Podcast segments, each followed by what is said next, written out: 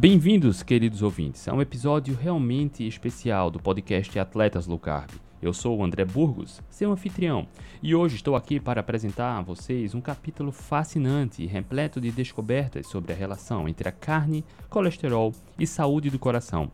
Preparem-se para mergulhar em um universo intrigante de informações, Hoje estou entusiasmado por termos transformado esta, que é uma das mais impactantes lives até o momento, no tão aguardado episódio 350 do nosso podcast. E acreditem, meus caros ouvintes, este episódio será como nenhuma outra experiência que você já teve.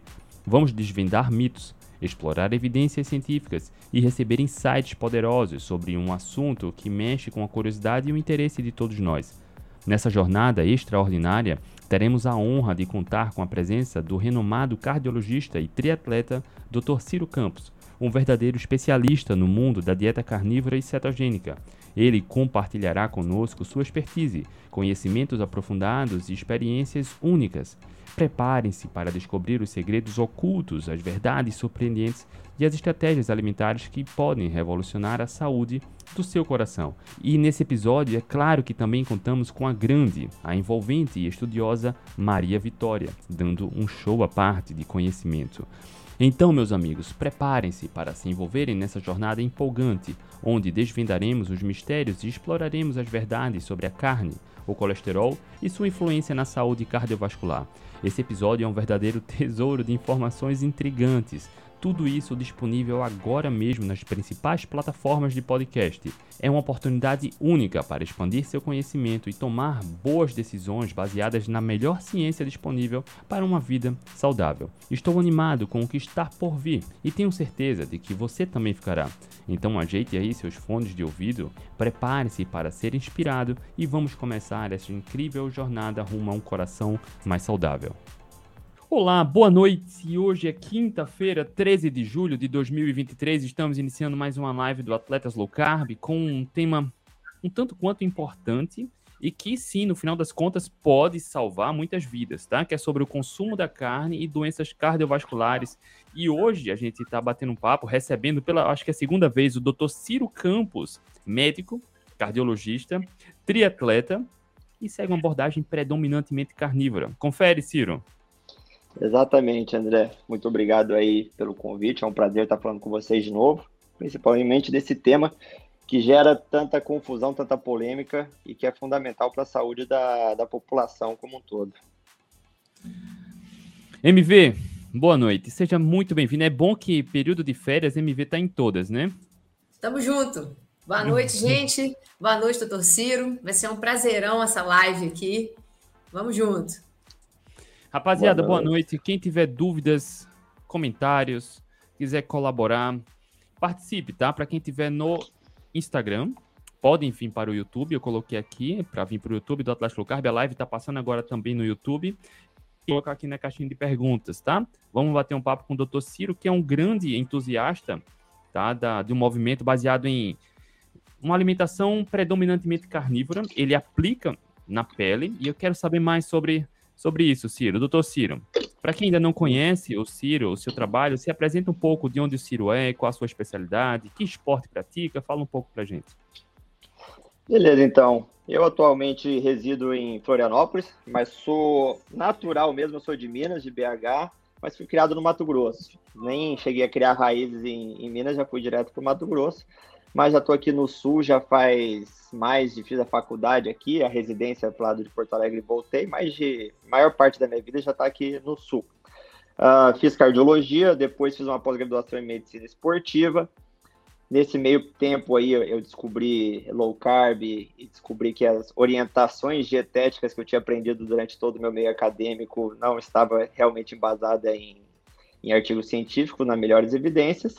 E desde meus. E passando para a parte esportiva, desde os meus 13 anos, por eu ser baixinho e gordinho na época, meu pai me colocou numa academia e eu criei a paixão por o esporte nunca mais parei. Geralmente fazia esportes mais individuais mesmo, nunca fui de esportes coletivos. Comecei na musculação, mas pratiquei um pouco de jiu-jitsu e onde eu me encontrei verdadeiramente foi nos esportes de endurance. Já fiz uma maratona e alguns triatlons de média e longa distância. Meio Ironman, Challenge, que é a distância de meio Ironman, e Full Ironman. E acho que é basicamente essas são minhas credenciais. MV, há alguns anos a gente vem falando sobre isso, sobre uma, uma alimentação mais nutritiva e tentando mostrar as evidências como a não evitar carne pode ser uma opção mais inteligente. Mas desde o do final dos anos 70, começo dos anos 80, é uma crença muito forte demonizando o consumo da carne. E é bom a gente bater um papo com um profissional como o Ciro, que é um entusiasta, um estudioso e aplica a estratégia predominantemente carnívora, né? Com certeza, né? A gente vê aí dos anos para cá a, a, carne e a gordura saturada sendo vilipendiados aí, é, principalmente por narrativas, né? Que acabaram tomando é, circunstâncias, vamos dizer assim, institucionais, né? Narrativas que começaram sem evidência científica plausível e que foram entrando dentro de instituições que tinham, vamos dizer assim, é, uma certa respaldo, né? E foram colocando isso na cabeça das pessoas.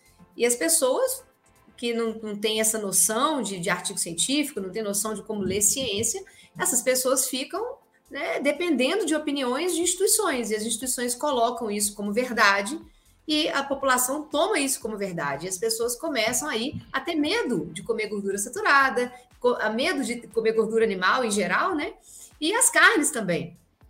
Além disso, né, a carne também tem aquele argumento de é, meio ambiente, aquela coisa toda. Foi mais uma narrativa também que emplacaram. Hoje, tudo pelo meio ambiente, né? É, também muita coisa sem comprovação científica.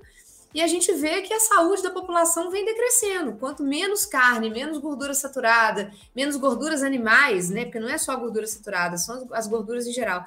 Quanto menos carne, menos gordura animal, menos alimentos derivados de animais as pessoas comem, pior vai ficando a saúde da população. Isso é nítido de uns anos para cá, né, André? É, e aí é muito bom a gente conversar com o cardiologista, porque uma das grandes narrativas que é colocada é que a carne vermelha causa câncer, que a carne vermelha causa problemas cardiovasculares, a gordura saturada causa problemas cardiovasculares, né? As pessoas acham que comer gordura entope artérias, né? Que é como se fosse a pia da nossa casa, né? Tipo, a gordura cai, aí a gordura solidifica e não é nada disso, né? Então é muito bom a gente conversar com o cardiologista para ir desvendando esses mitos, né? Perfeito. Ó, e só para a gente ah, seguir a mesma linha, quero compartilhar com vocês duas informações aqui, tá? Talvez a maioria acredite que comer carne pode estar associado a algum risco. E a gente vem vendo, isso é uma notícia recente, de março desse ano, que o consumo da carne bovina vem caindo nos últimos 18 anos. É uma pesquisa realizada pelo Itaú. E mais uma notícia, tá? Que foi aqui, ó, desse mês de julho, mostra que internações por infarto aumentam mais de 150% no Brasil em 14 anos. E a gente vê que não tem relação de consumo da carne e doença cardiovascular. Ciro, é. você que é um profissional da área, o que é que a gente pode entender dessa relação de carne e infarto, doença do, saúde do coração? Então, ó, aproveitando até a deixa ali, que você colocou uma matéria mostrando que existe um consumo reduzindo de carne e aumentando o número de infartos, né, é, seria o que a gente chama no, na, no meio científico como correlação inversa, né? Foi da, como a, a Maria Vitória citou, foi através de estudos epidemiológicos que se supôs de que a gordura saturada causava infarto, assim como de estudos epidemiológicos mostravam que a carne poderia aumentar o risco de doença de, de câncer, né? E nunca foi comprovado. Esses estudos mostram uma correlação, não uma, não uma causalidade. Para a gente saber se essa causalidade, essa correlação realmente pode ter causa ou não, existem critérios de Bradford Hill que a gente pode analisar, são nove passos, não precisa ter os nove, mas quanto mais pontuar neles, mais a chance disso ali ser uma verdade, né? E um deles seria a, essa, essa correlação inversa, praticamente exclui a chance de realmente fazer sentido ou não essa, essa, essa associação. Então, se eu aumento, se eu diminuo o consumo de carne e aumenta o, o número de infarto, a chance da carne estar tá associada com esse infarto é menor, né? Porque eles deveriam andar em paralelo. Então, já começa por aí a nossa, a nossa defesa contra a carne, né? E aí alguma pessoa pode chegar e falar assim, ah, Ciro, então me comprova que a carne faz bem. Isso aí não existe, é anticientífico, né? É, é, é daí até que surgiu o nome na, né? O, o jargão aí no Atletas Low Carb do cisne negro. né? E falavam que não existia cisne negro, não existia, não existia, não existia, até que viram algum. Então, acho que de, de, de uma forma que eu acabei, estava esperando para poder falar isso, a sua primeira pergunta, talvez, para a gente começar essa, essa conversa ali, já, já, já, já seria esse meu primeiro ponto. Olha é. só, e, e MV, infarto. Infarto, ah, deixa eu só trazer um número. Foi até o Ciro que pediu para abrir aqui um site chamado Cardiômetro, né? cardiômetro.com.br. Esse site ele mostra em tempo real o número de infartos que estão acontecendo, tá? É, inclusive no dia, olha só, só hoje, 889 pessoas sofreram infarto. No mês, 14.158. No ano, mais de 214 mil pessoas sofreram infarto, tá? E, e, a gente sabe que a cada ano no Brasil, mais de 300 mil brasileiros, entre 300 e 400 mil brasileiros sofrem infarto por conta da hipertensão. Hipertensão é uma doença metabólica relacionada à alimentação. E eu queria entender, Ciro, para o leigo também que está aqui, o que é um infarto? O que é que causa um infarto? Certo, então assim, ó, a, a, causa do infarto ela é multifatorial. Né? A gente não consegue falar assim, não, é isso que causou. Até hoje a gente não sabe exatamente explicar como que gera, como que esse infarto vai acontecer. Existem suposições, mecanismos, mas falar assim, não, é exatamente assim, e se eu controlar isso, com certeza a pessoa não vai ter infarto, não tem como, a gente não sabe. Existem alguns fatores de risco que estão mais associados e outros que são mais fracos, tá? Por exemplo, o diabetes vai aumentar a chance da pessoa ter um infarto em 10 vezes. Ou seja, em questão de percentual, vai ser o quê? Mil por cento. A hipertensão é na faixa de 5 vezes, 400, de 4 a 5 vezes, 400 a, a, a 500% o aumento de risco. Claro, quanto mais alto a pressão, mais alto é a chance desse indivíduo infartar.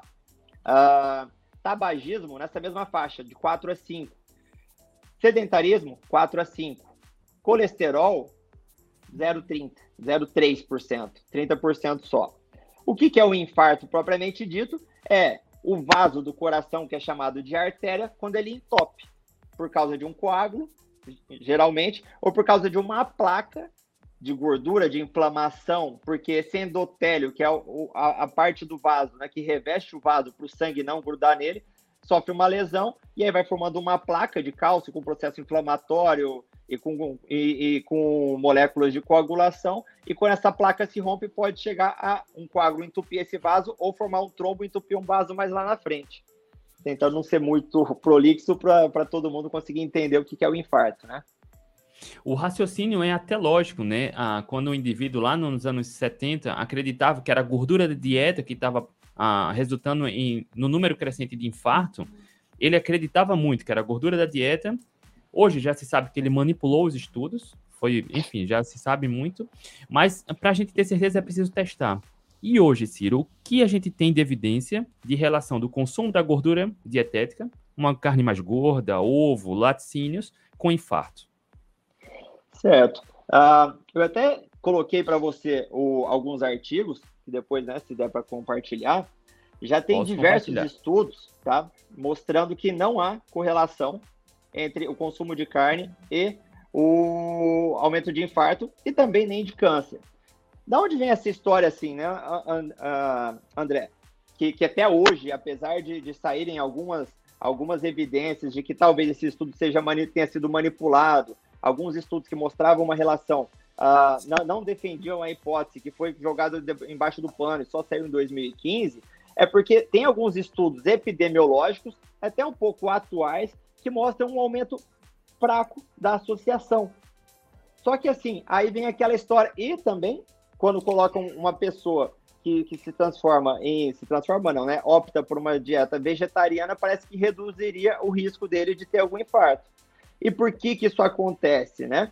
Vamos lá. Se o André acredita que carne faz mal, carne vermelha faz mal, e ele continua consumindo carne vermelha, a chance do André também fumar é mais alta. Porque se ele continua comendo carne vermelha, ele não se preocupa, né, acreditando que ela faz mal, ele não está tão preocupado com a saúde dele. Então, a chance dele fumar é maior. A chance de ele beber uma quantidade maior de álcool é maior.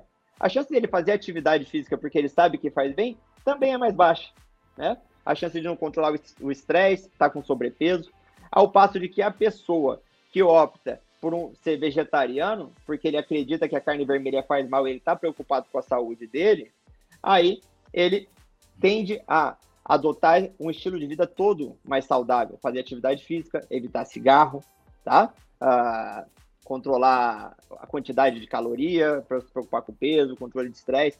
Então, assim, não é só porque lá em 1960, 70, que, que, que tinha alguns estudos realizados por Ansel Keys, em coelhos, etc., que mostrou que até hoje se acredita nisso. É porque as pessoas não vão avaliar a fundo o que, que aqueles trabalhos estão mostrando né, e a força de associação e critérios de Bradford Hill. Mas, ainda assim, continuando a explicação, pegando meta-análise de artigos científicos, tanto de estudo de corte, estudos epidemiológicos, como estudos controlados, que para as pessoas entenderem, existe uma pirâmide de artigos científicos, onde da base para o ápice vai ter uma maior relevância, estudos epidemiológicos seriam o meio da pirâmide, estudos controlados, intervenção, que eu faço a pessoa consumir mais gordura e a outra consumir menos, e ver quem vai infartar mais, quem vai infartar menos, vejo o resultado para eu poder supor uma causalidade. Então, os estudos epidemiológicos, a meta-análise, pegam todos os melhores, seguindo uma, uma critérios né, de inclusão e exclusão. Eu não posso simplesmente porque eu gosto de carne, ah, não, esse estudo diz o contrário, eu vou tirar. Eu tenho que explicar o porquê que eu estou tirando. Essas meta-análises mostram, tanto de corte como de estudos é, de intervenção, de que a carne, que não há evidências de que a gente deveria reduzir o consumo de carne, ou excluir a carne da dieta, ou reduzir a gordura da dieta para prevenir doenças cardiovasculares nem câncer. E em quem faz isso, tem alguns estudos mostrando até o contrário, que pessoas que consomem menos carne tendem a ter menos gordura, tendem a ter até uma, um, um desfecho desfavorável. Ô, André. Eu vou compartilhar aqui, um... desculpa, MV. Mandou algum material? Mandei, mandei aqui no, no chat para você, André, para você abrir um site para mostrar para as pessoas o problema que é a gente acreditar em estudos observacionais epidemiológicos. Esses estudos, gente, eles são cheios de vieses, eles só servem para levantar hipóteses. Você não pode afirmar uma coisa, ah, tal coisa causa tal coisa, com base num estudo epidemiológico, porque ali você tem milhares de vieses ali no meio. E, e tem esse site aqui que o André está abrindo na Excelente. tela, que é muito legal, chama Correlações Espúrias, que eles pegam justamente isso que acontece com os estudos observacionais epidemiológicos. Olha que interessante, esse site ele mostra correlações fortíssimas. Que se, se saísse, no caso, por exemplo, de uma carne vermelha, de uma gordura saturada, o pessoal já ia falar, tá vendo? Carne vermelha causa isso, né? A gordura saturada causa isso. Mas olha para vocês verem como que os estudos epidemiológicos eles são falhos, porque eles são cheios de vieses. Olha só, é, olha esse do queijo aqui, ó. Número de pessoas que morreram afogadas na piscina é, depois que assistiram filme, filmes do Nicolas Cage. Depois que é assistiram é... filmes que o Nicolas Cage apareceu. Olha só, correlação forte. Desce mais um, André. Olha só, consumo de queijo, consumo de queijo e números de divórcios é, e número de pessoas que. Não, peraí, número de pessoas que morreram é, enroladas em seus lençóis depois de consumir queijo. Olha, gente, é. correlação fortíssima. Oh é, é, Vitória, não, não é nem, nem, nem, depois de comer queijo e nem do Nicolas Cage. Assim, é, é, anos que tem filmes do Nicolas Cage é. e a quantidade de pessoas que morrem afogadas. Tipo assim. Isso, né? exatamente, ó. Então, olha só aqui, ó. É, divórcios no estado de Maine, é, taxa de consumo divórcios. de margarina, né? Em relação ao consumo de margarina. Gente, se, sério, se isso daqui fosse com carne vermelha, eu tenho certeza que ia sair uma matéria falando que carne vermelha causa divórcio. Entende? Isso. Esse é o problema. Tá vendo? Tem, não tem nada a ver uma coisa com a outra, mas na hora que você junta e a linha bate uma ali perto da outra do nível de associação, quando é com carne vermelha e gordura saturada, eles não demoram dois segundos para falar que uma coisa causa outra. Então, uma hora que vocês tiverem tempo, vocês dão uma passada nesse site, chama Spurious Correlations. São correlações que não tem nada a ver uma coisa com a outra. É a mesma coisa, eles pegaram a carne vermelha e a gordura saturada como bode expiatório, sem nenhuma comprovação, pegaram por mera associação, juntaram eles e falaram, pronto, uma coisa causa outra. Só que já saíram vários estudos, inclusive observacionais, desse mesmo nível, né? Mostrando uma correlação inversa. E o que é uma correlação inversa? Quando uma coisa está associada à outra, pode existir uma chance de haver realmente uma correlação. Existe uma chance, mas aí você tem que ir para um ensaio clínico randomizado, fazer um experimento científico para ver se realmente essa hipótese se confirma, tá? Agora, quando uma coisa não está nem associada à outra, não tem como haver, não tem como haver causalidade. Se a pessoa nem está lá na cena do crime, não foi ela que matou. Se ela nem estava na cena do crime, não foi ela que matou. Entendem? Então, uma coisa quando não tem nem associação, quando nem está associada, não pode ser causa daquilo. Então, já existem vários estudos observacionais, vários estudos epidemiológicos mostrando que carne vermelha e gordura saturada não estão nem associadas a desfechos cardiovasculares. Que uma coisa são desfechos substitutos, né? E outras coisas são desfechos primários. O que, que é isso? O que, que é o desfecho primário? É o que a gente realmente importa, né? É o que a gente está preocupado. Desfecho primário é o quê? Morte. Desfecho primário é o quê? Infarto.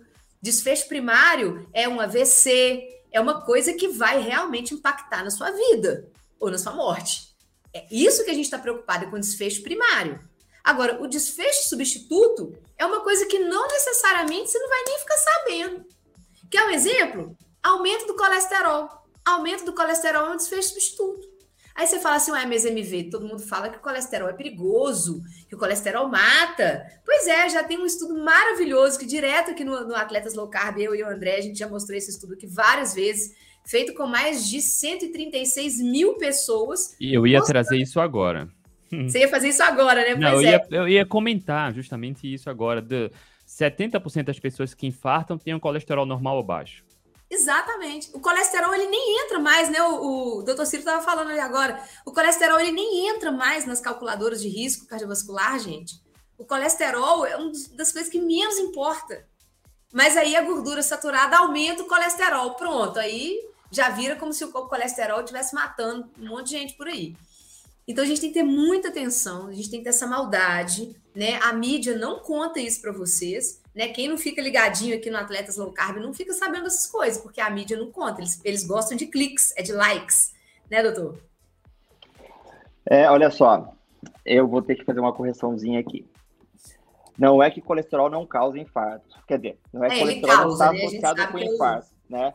Assim, ele tem uma associação mais fraca, o LDL, de forma geral, que a gente vê no lipidograma, ele tem uma correlação mais fraca, e enfim, ele faz parte, né? Vamos, vamos explicar o que é o LDL. O LDL é um carreador de colesterol. Junto com o colesterol, ele carrega diversas outras coisas, como vitamina A, D, E K do fígado para a periferia. Junto com vitamina A, D e K, ele carrega colesterol, ele, ele carrega as células de defesa, né? E ele carrega hormônios também. Então, quando o endotélio está machucado, ele vai ali para fechar aquilo. Então, ele tem uma associação, sim, só que uhum. o colesterol, o LDL, que aumenta quando a gente consome gordura saturada, é um LDL grande, é um LDL flutuante, não é um LDL pequeno e denso. Tá? Uhum. Já o associado à resistência insulínica, diabetes, uma pessoa inflamada, aí já é o pequeno e denso, que daí tem uma forte correlação. Não é tão forte quanto os outros marcadores que eu falei, mas tem. Só que uma coisa muito bacana que a Maria Vitória falou é isso ali: tem que tomar muito cuidado com os estudos, porque fica assim, ah não, já está comprovado que o LDL causa infarto. Não, não está comprovado. E aí, a partir daí, eles começam a fazer estudos mostrando não, o que sobe o LDL, o que, que baixa o LDL e causar infarto ou não. Um exemplo muito claro para a gente, para tomar muito cuidado com esses estudos, com desfecho substituto, é o estudo de Sydney, que foi publicado lá na faixa de 1960, 70, junto com o de Minnesota. Na verdade, não foi publicado, ele foi realizado, mas só bem depois que conseguiram os resultados dele, que comparava gordura saturada em substituição, se não me engano, era manteiga, em substituição por óleo de girassol. E aí, consumir óleo de girassol realmente mostrou reduzir o colesterol. Se a gente parasse por aí, bom, beleza, então vamos dar óleo de girassol, vamos arrancar a manteiga da galera. Margarina realmente está certinho, igual várias pessoas têm falado na internet. Só que se a gente vai mais a fundo e procura o desfecho que realmente importa, que a gente não é um pedaço de papel, a gente quer viver e viver melhor, essas pessoas infartaram mais. Uhum. Né? Então a gente tem que tomar muito cuidado com isso. Porque já te tirou. Ah, não, a gente já, já sabe que é assim, então vamos só testar laboratório. A gente não é laboratório, né? Então, uh, Bom, não, eu entendo. Não, perfeito. Eu entendo que a Maria Vitória fala que não é o colesterol, porque as pessoas se preocupam só com o número do Exato. colesterol. Então, é. o número do colesterol isoladamente não representa muita coisa, né? Então é preciso ter essas correlações, né, Ciro? Exatamente. Exatamente. Tem que ver como um todo, né? Assim, a, a gente acaba estudando na, na medicina e, bom, em todas as áreas, né? Vamos falar, a gente segmenta o corpo para a gente entender. Vou falar sobre, né, estudar sistema cardiovascular, eu sou cardiologista, o neurologista vai ver só o cérebro, o, o gastro vai ver o trato gastrointestinal e por aí vai. Só que o corpo não funciona assim, né? É como um todo. A gente uhum. tem que ver, é tudo, tá tudo correlacionado. Então, por que que meu LDL tá subi, subiu um pouco? É porque eu comi mais carne, tá? Mas tem gente que tem um colesterol mais alto, como quem nasce com colesterolemia familiar, que infarta mais. Tá, mas o meu subiu, só que eu me senti muito melhor, minha composição física tá muito melhor, eu tô com muito mais energia, meu cérebro tá funcionando bem. Faz sentido isso que aumentou meu colesterol, tá fazendo mal para mim? Sabe assim, se não, não, não sei, né, se acredita em Deus, em fé na natureza, mas assim, seria tão sacana quem criou a gente fazer assim, não, vou fazer uma coisa que faz eles ficar super bem, conseguir fazer uma prova de meio Ironman em jejum, só com aquela comida que ele comeu no dia anterior, baseado em carne, e vai ser o que mata ele. É, né? Não faz nem sentido. Colesterol total, né? As pessoas ficam com medo do colesterol total. Aí você vai ver lá o HDL tá baixinho, o LDL tá alto, triglicérides altos, síndrome metabólica lá instalada, né? A pessoa com inflamação crônica subclínica ali e está preocupada com colesterol. E muitas vezes acontece é. o contrário. Às vezes o colesterol sobe, mas está subindo o HDL, tá, de, tá, muitas vezes até o LDL sobe um pouquinho também, mas muda uhum. o padrão do LDL, né? Muitas vezes sobe o LDL, que é o grande fofo, né? E o pequeno e denso, Exato. vezes, ele, ele diminui, né? Então inclusive, as pessoas ficam preocupadas com inclusive, isso. Inclusive, no, no lipidograma tradicional, eu quase não dou atenção para o LDL. Né? Claro que eu olho e se, pô, você tá um LDL de 700 e coisa assim, pô, você tá muito fora da curva, vamos tentar trazer mais para o meio que a gente tenha uma resposta, mas eu, muito mais, baseado nos estudos, triglicerídeo por HDL. Essa relação uhum. mostra nos estudos que tem uma associação muito mais forte com o risco de eventos cardiovasculares do que o LDL só. Ele prediz se o LDL é mais pequeno e denso ou se é o mais grande e fofo e resistência insulínica. Assim como o colesterol total por HDL, né? Agora, em, em atletas, em, em, atletas não, mas em pessoas que fazem uma estratégia cetogênica, pobre em, bem pobre em carboidrato, que acaba aumentando mais o consumo de gorduras, ou carnívora, o que a gente vê? Um LDL que aumenta um pouco, ou às vezes aumenta bastante, né? Mas um HDL que aumenta proporcionalmente também, o que até antes de eu conhecer low carb, cetogênica e carnívora, dizia que era impossível se subir mais do que 5, 10 pontos de HDL, que era só genético né? E um triglicerídeo bem baixinho. Exatamente como Maria Vitória falou, totalmente o contrário de quem tem, às vezes, um LDL alto, mas um HDL lá baixinho, o triglicerídeo alto é o que infarta. Só que a visão míope da medicina tradicional, ele vai olhar só o LDL, ele não vai ver que o resto está ali também mostrando para ele que estava errado, né? Nunca vão pedir uma, uma, uma insulina de jejum para esse indivíduo, né? Para ver, não, peraí, o LDL está alto, mas claro, é o carreador da célula de defesa para tentar tampar aquele buraco, mas é por causa que ele está todo inflamado porque o cara é diabético. E é muito frequente eu ver no hospital ainda, gente, é, prescrição da dieta do, da pessoa que está infartada com 2 ou 4 gramas de sódio, pobre em gordura saturada e, né, além de que você vê que não é exatamente o que deveria ser, e nem está escrito que é para diabético também. E o cara estourando lá glicemia 160, 170 por qualquer comidinha, né? Então, assim, estão ignorando o elefante da sala, né? Exatamente. E aí Olha já mete então logo uma estatina no cara, né? Ó, eu ia chegar nesse ponto agora, tá? Já mete Porque logo. Antes, antes de chegar na estatina, que é um, um remédio para baixar colesterol, Ciro, a gente vê já ah, nos últimos anos numerosos estudos publicando, sendo publicados, mostrando uma forte relação de baixo colesterol e declínio cognitivo.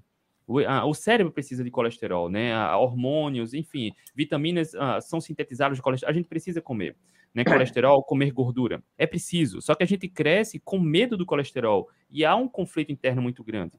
Mas a gente vê na ciência mostrando estudos relatando que pessoas quando estão chegando na terceira idade e no envelhecimento, tendo declínio cognitivo com colesterol mais baixo. E também surgimento de câncer, né? Colesterol mais baixo incidência de câncer. E só a título de curiosidade, a, como a Maria Vitória falou, um dos remédios mais vendidos do planeta Terra é remédio para baixar colesterol. É o que gera mais lucro para a indústria. E a gente vem vendo isso, né? O interesse da indústria. Eu não acredito muito na teoria da conspiração, tá? Mas é claro que pessoas doentes vão gerar lucro e a indústria quer vender o remédio. Mas até que ponto, Ciro, a gente deve se preocupar com o colesterol? Você já falou do, do perfil, a razão HDL, triglicerídeos, mas as pessoas têm esse medo entranhado muito forte do colesterol como profissional uhum. da área, como você pode conscientizar para, calma, a gente precisa investigar mais, não necessariamente quem tem colesterol de 200, 230 precisa tomar remédio, alguma coisa nesse sentido. Claro, a primeira coisa, remédio para colesterol, dando nome aos bois, estatina, que é a única que mostrou reduzir o risco de doenças cardiovasculares em pessoas que já tinham infartado, é só em quem já infartou, ou quem é muito alto risco, tá? mas ainda quem tem muito alto risco não mostrou redução de morte. Chegou até a infartar, mas não chegou a redução de morte. Essa redução pequena, tá? E não aumentou a sobrevida das pessoas. Ou seja, prevenia infarto, mas a pessoa morreu do mesmo jeito na mesma idade. Não fazia muita diferença. Ou seja, acabava morrendo por outra coisa. Por quê? Porque tem essa visão mesmo, né? Baixar o LDL, como eu estava falando, ele é um carreador. Então, né, se você está baixando ele, talvez você esteja atrapalhando a imunidade dessa pessoa declínio cognitivo. Nosso cérebro, 70% é gordura. Então, se a gente está alterando esse metabolismo, né, talvez falte energia para o cérebro. Além do que, a, a estatina ela não, te, ela não inibe a absorção de gordura no organismo. Ela vai inibir a síntese do colesterol, que, né, afetando HMG com a redutase. Né, isso aí vai fazer você produzir menos coenzima Q10, que é, que é fundamental para a saúde da mitocôndria, que é a nossa, que é a nossa usina de energia. Então, você acaba mexendo numa engrenagem para tentar reduzir, mas talvez você atrapalhe muitas outras. E qual que foi, um, já pegando o gancho, um dos estudos que mostrou e que é o mais apoiado, que todo cardiologista adora falar sobre que não, tem, realmente reduz o risco de infarto, é o estudo Júpiter. O estudo Júpiter testou, se não me engano, foi a rosuvastatina, que é a estatina de maior potência até hoje, né? E reduzia 30% o risco de infarto ali nessas pessoas. Só que na, no, no estudo Júpiter, e poucos colegas vão dar uma olhada nele mesmo, tem uma tabela que mostra pessoa com LDL alto e com PCR alta tinha um risco altíssimo de infarto. Pessoa com LDL alto com uma PCR baixa infartava menos do que a pessoa que tinha uma PCR alta com um LDL baixo. Isso é que eu quis dizer, né? Eu falei certo. Exato, é a inflamação. inflamação. E aí a estatina, e a estatina, a gente fala, é, na, eu aprendi isso na época da faculdade, da residência de cardiologia já. Eles falavam, a estatina, ela previne infarto porque ela reduz o LDL, mas ela tem um efeito pleiotrópico, que a gente não sabe explicar o que, que é, que reduz o infarto. Que nada mais é, ela tem um efeito anti-inflamatório. É isso. E é por isso que outros remédios que foram testados, que reduziam o colesterol, não reduzia infarto. Entendeu? Como, por exemplo, a ezetimiba, que a ezetimiba nada mais faz do que você não inibe a absorção na borda de escova do intestino e você não consegue absorver esse colesterol. Ela reduzia o colesterol, mas não reduzia infarto. Ela só mostrou que reduzia infarto quando associado com a estatina, que tinha um efeito anti-inflamatório. MV, Entendeu? diga uma solução simples que tenha poder anti-inflamatório, sem precisar tomar remédio. Ué, eu acho que tem, André. Tem mesmo. precisar tomar remédio? Vamos tentar parar de comer açúcar e farinha? Ah, Vamos parar de colocar excesso de radicais livres, gorduras vegetais hidrogenadas, né, que acabam aí é, mudando o perfil do nosso LDL, né? Vamos tentar comer comida de verdade? Porque antigamente isso não acontecia, né? Antigamente as pessoas não morriam de infarto, as pessoas não morriam de diabetes. Antigamente as pessoas morriam de picada de cobra, né, morreu porque caiu do penhasco, porque quebrava a perna, né? Não, não, tinha doença crônica não transmissível antigamente. Aí, quando começaram a falar mal da carne da gordura, as pessoas começaram a comer farinha, açúcar, farinha integral, né, grãos e cereais integrais. Aí a coisa começou a desgringolar, né? É. André, aproveita agora e mostra aquele gráfico que eu mandei para ti, da, do aumento do, de, de infarto ali na faixa de 1950, 60, e o que, que aumentou junto nessa mesma época de consumo, que é exatamente o que a Maria Vitória acabou de falar. Ah, esse gráfico eu acho que eu sei qual é, tá lá no livro da Nina Titles, maravilhoso. É esse? Eu acho. Deixa eu esse ver aqui. Aí, é, exatamente, esse aí. O consumo tá do açúcar, né, ao longo dos anos. Isso Perfeito. aí. Né? E aí, esse, esse gráfico que está no, no, livro meu da Nina Titles, que, cara, eu já recomendei para tanto colega ler, mas não querem ler. Então, né, como falou, às vezes então deixa, faço o meu caminho e tal. Mas lembre no final da live que eu tenho uma, uma surpresa para vocês para contar também, que pode estar tá melhorando o nosso lado.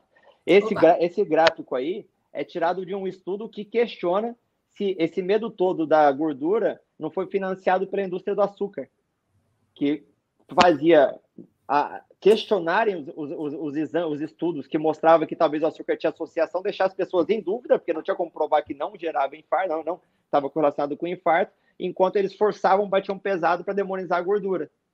E depois Exato. que o mito está criado, é difícil você pegar e, e, e derrubar ele, né? É, como esses dias, a, a, acho que a Vanessa, né, minha esposa, falou, que acho que ela ouviu do Solto, que dizia mais ou menos assim, é mais fácil uh, convencer a pessoa de uma mentira do que fazer ela acreditar do que o que ela acreditava estava errado. É. Ô, Ciro, é? isso daí não é teoria da conspiração, não, tá? É conspiração mesmo. A, o Gary Taubes, ele tem um livro maravilhoso, que é, eu esqueci o nome dele agora, sobre açúcar. É um livro cor-de-rosa. Até tem ele aqui, eu já li ele já. É um livro cor-de-rosa. açúcar. Esse aí, ó. Gary Taubes, Culpado e Inocente. Esse aí, eu também tenho ele, maravilhoso. E ele conta todos. nesse livro que a conspiração existiu. Não é teoria, Exato. não. É conspiração. A Nina Titles conta no livro dela e o Gary Taubes conta sobre o açúcar no livro dele. Como que tudo foi financiado, como que houve políticos ali junto com indústrias atuando junto para que as narrativas fossem emplacadas. Né? Gente, é claro. é muito fácil emplacar uma narrativa, muito fácil. É só você convencer algumas pessoas, da, convencer, convencer, né? Você entende o que é convencer, né? Uhum. Convencer algumas pessoas de algumas instituições, junto com alguns políticos, a coisa Legal. entra e a população aceita. Saiu no jornal, gente, acabou. Saiu no jornal, ninguém questiona. Ó, dessa mesma época. É.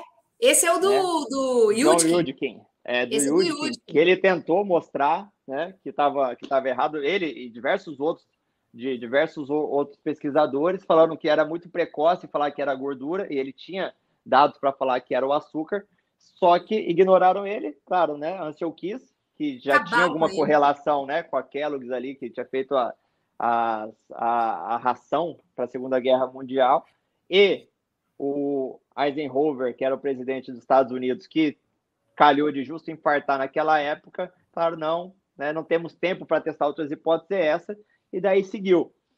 Eu costumo falar para não ficar em maus lençóis assim, né? mas acredito, concordo com vocês, penso igual assim, mas que talvez o Ansel Keys ele era um apaixonado por uma teoria e ele não conseguiu se desvencilhar dela, né? Porque antes de morrer, ele ainda chegou e falou, né? A, a, o colesterol dietético nada tem a ver, ou quase nada tem a ver com o colesterol sérico. Ele chegou a falar isso ali, então. Tem, tem artigo dele. Lá, né? Então, assim. Ó, traduzindo, só traduzindo o que o Ciro está falando do colesterol dietético, um, uma das premissas, um dos medos, né, que limitam o consumo do ovo é justamente isso, né? Não coma muito ovo para não aumentar o colesterol. E aí, Ciro, qual é a relação do colesterol dietético para o colesterol plasmático, sério? Zero, assim, ó. Tem se. Porque eu não, não posso falar que é zero, porque eu não tenho um, um artigo científico para tal.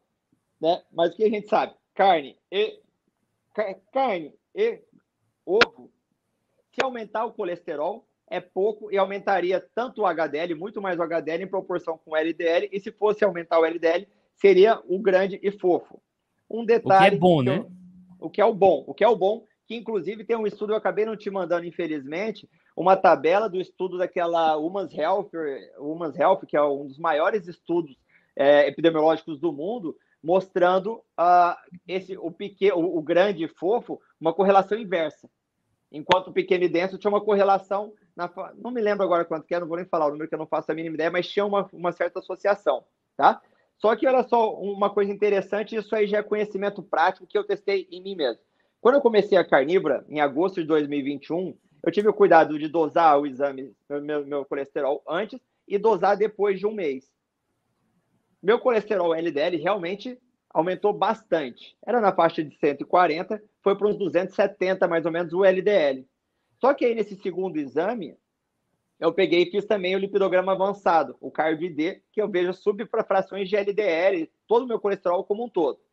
Voltando um pouco na explicação, no exame laboratorial convencional, onde era 140 foi para 270, não é, não é dosado o LDL, é calculado. Pega lá, triglicerídeo dividido por 5, mais HDL, menos colesterol total, vai dar o valor. Então, nesse exame 270, junto com o meu CARB-D, que é esse exame lipidograma avançado, no lipidograma avançado, o meu LDL não estava mais alto do que a faixa da normalidade. Estava dentro da normalidade. Meus pequeno e denso era quase nada. O meu grande e fofo realmente predominava. O, aí, aí, como laudo, ele coloca uh, se é tipo A ou tipo B. Tipo B seria ruim, pró-heterogênico. Tipo A é o que não tem associação com risco cardiovascular. E aí ele deu tipo A, não associado com risco cardiovascular, baixo risco para ter algum problema por causa do meu colesterol. E aí passou um certo tempo, eu adicionei frutas na minha alimentação e carboidratos, né? Tentando ser mais saudável, mas óbvio que dava escapado. E depois de algum tempo eu fiz o exame de novo. E por eu aumentar o consumo de carboidratos nessa época, meu LDL voltou ao normal, sem eu reduzir a quantidade de gorduras. Isso aí leva a uma hipótese que está sendo testada pelo Dave Feldman, né, que, que, que é da teoria do, dos hiperrespondedores, né, quem faz cetogênica ou carnívora e aumenta muito o colesterol, ele tem uma teoria que seria a teoria energética lipídica. Mais ou menos isso aí é a tradução. Que por que, que aumenta? Porque geralmente o padrão de pessoas que mais aumenta o LDL, quem faz uma estratégia muito baixa em, em, em, em carboidratos, são pessoas magras e que fazem muito exercício físico. Qual que é a teoria dele? Como não tem carboidrato suficiente, glicose suficiente dentro do músculo e do fígado para prover energia para essas pessoas, o corpo muda o tipo de mecanismo né, de, de energia como base e você vai ter que funcionar através mais de gordura. Como mais atento escutou lá atrás que eu falei, o LDL é um carreador de colesterol e, além disso, triglicerídeo, e o triglicerídeo é a molécula de energia da gordura. Uhum. Então, é óbvio, eu precisando de mais energia e vai ser gordura, eu preciso de alguém que entregue mais isso. Então, meu LDL vai aumentar. Quando eu coloquei mais carboidrato no meio da história, né, não preciso mais tanto de gordura, diminui meu LDL. Perfeito. Comigo também acontece a mesma coisa. Eu também já vivo numa abordagem carnívora também já há um tempo. E o meu LDL sobe bastante toda vez que eu, que eu venho para carnívora, que eu estou em cetogênica e carnívora já há seis anos. E de uns anos para cá, eu fiz carnívora, depois voltei para cetogênica e falei: ah, não, quero é carnívora mesmo, que é muito melhor em todos os sentidos. E, e aí, toda vez que eu volto para carnívora, o meu LDL sobe bastante, porque, como eu também sou atleta, né, como eu também treino academia, corrida, é, então tem como, a gente é certo adaptado, a gente precisa de mais gorduras, né? Então ele vai carregar mais triglicerídeos mesmo. É bem legal essa teoria e faz todo sentido. Faz eu já vi, já vi um estudo, depois eu posso até compartilhar com atletas na cetogênica exatamente isso, mostrando que tem, tendem a ter um colesterol mais alto, triglicéridos um pouco mais alto.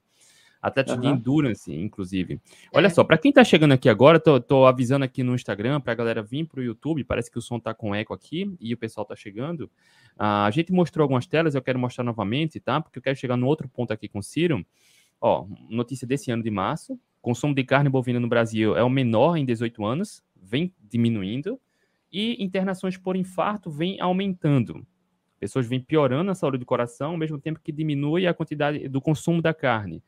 E aí, Ciro, tem alguns estudos aqui, inclusive esse, fiz questão de trazer, você trouxe, né? Fiz questão de trazer ele aqui agora, e aí você vai. Uh, tem vários outros estudos que você mandou aqui.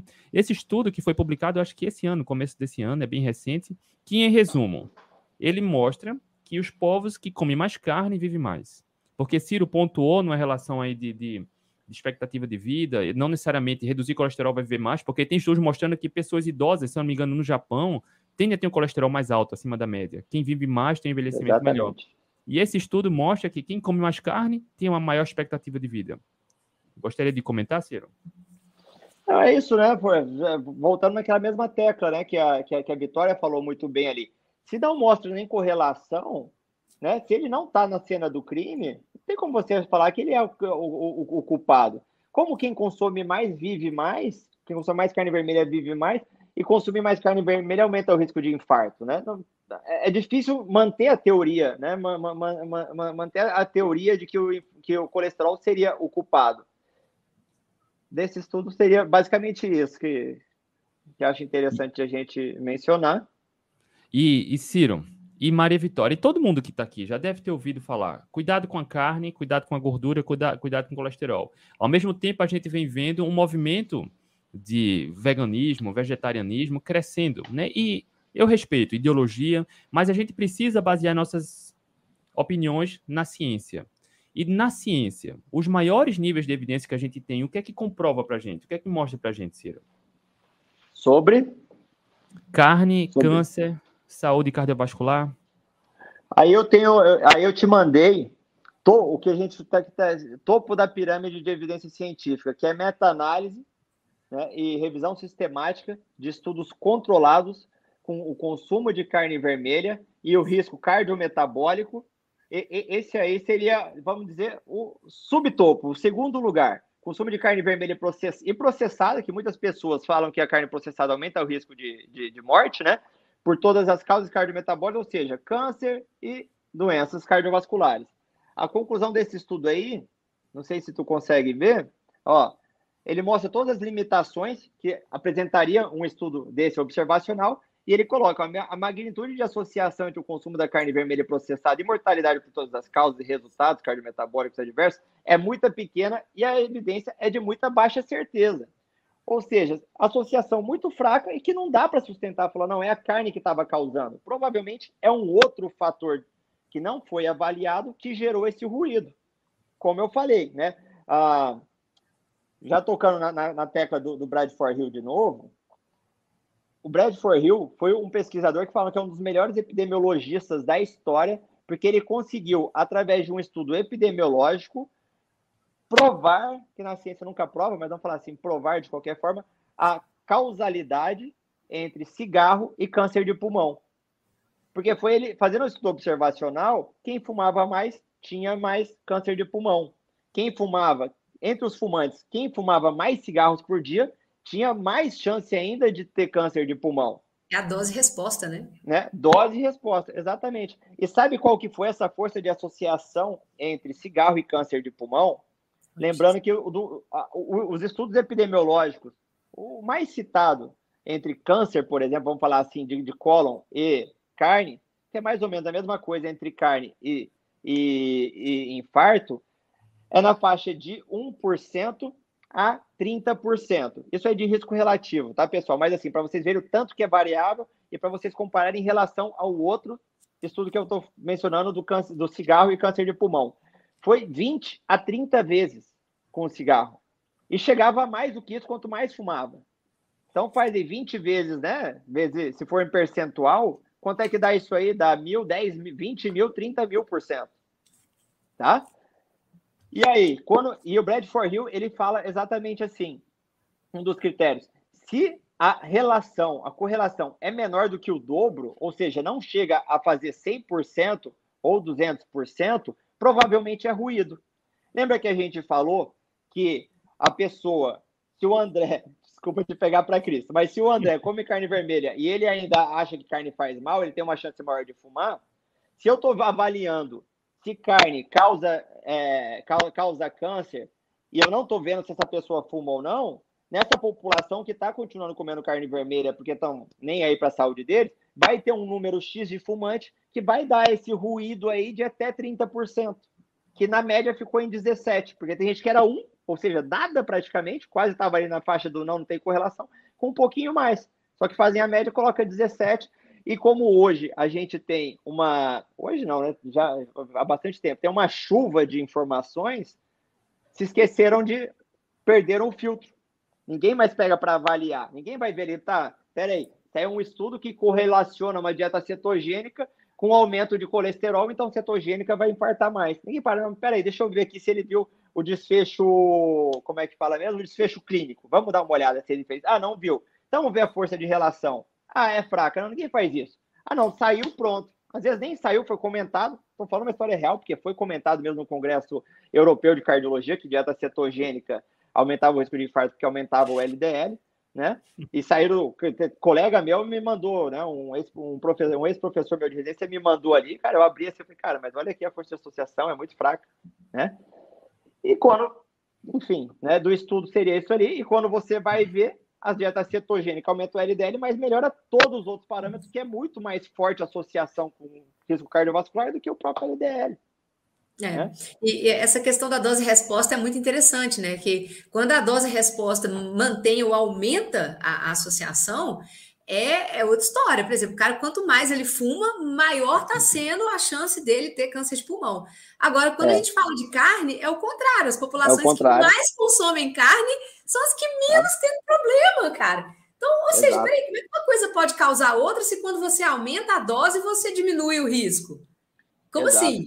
Não tem é, como você causa. Tem, tem, tem dois estudos bem bacanas para comentar sobre isso. Uma é avaliando os Maasai. Maasai, tribo africana que consome praticamente leite, carne e sangue do uhum. boi, porque não podem matar o boi, porque eles não tem tanto, eles tiram o sanguezinho, bebe com leite ali para sobreviver. Ou seja, consome muito mais gordura saturada em comparação com a população geral né, da ur urbana.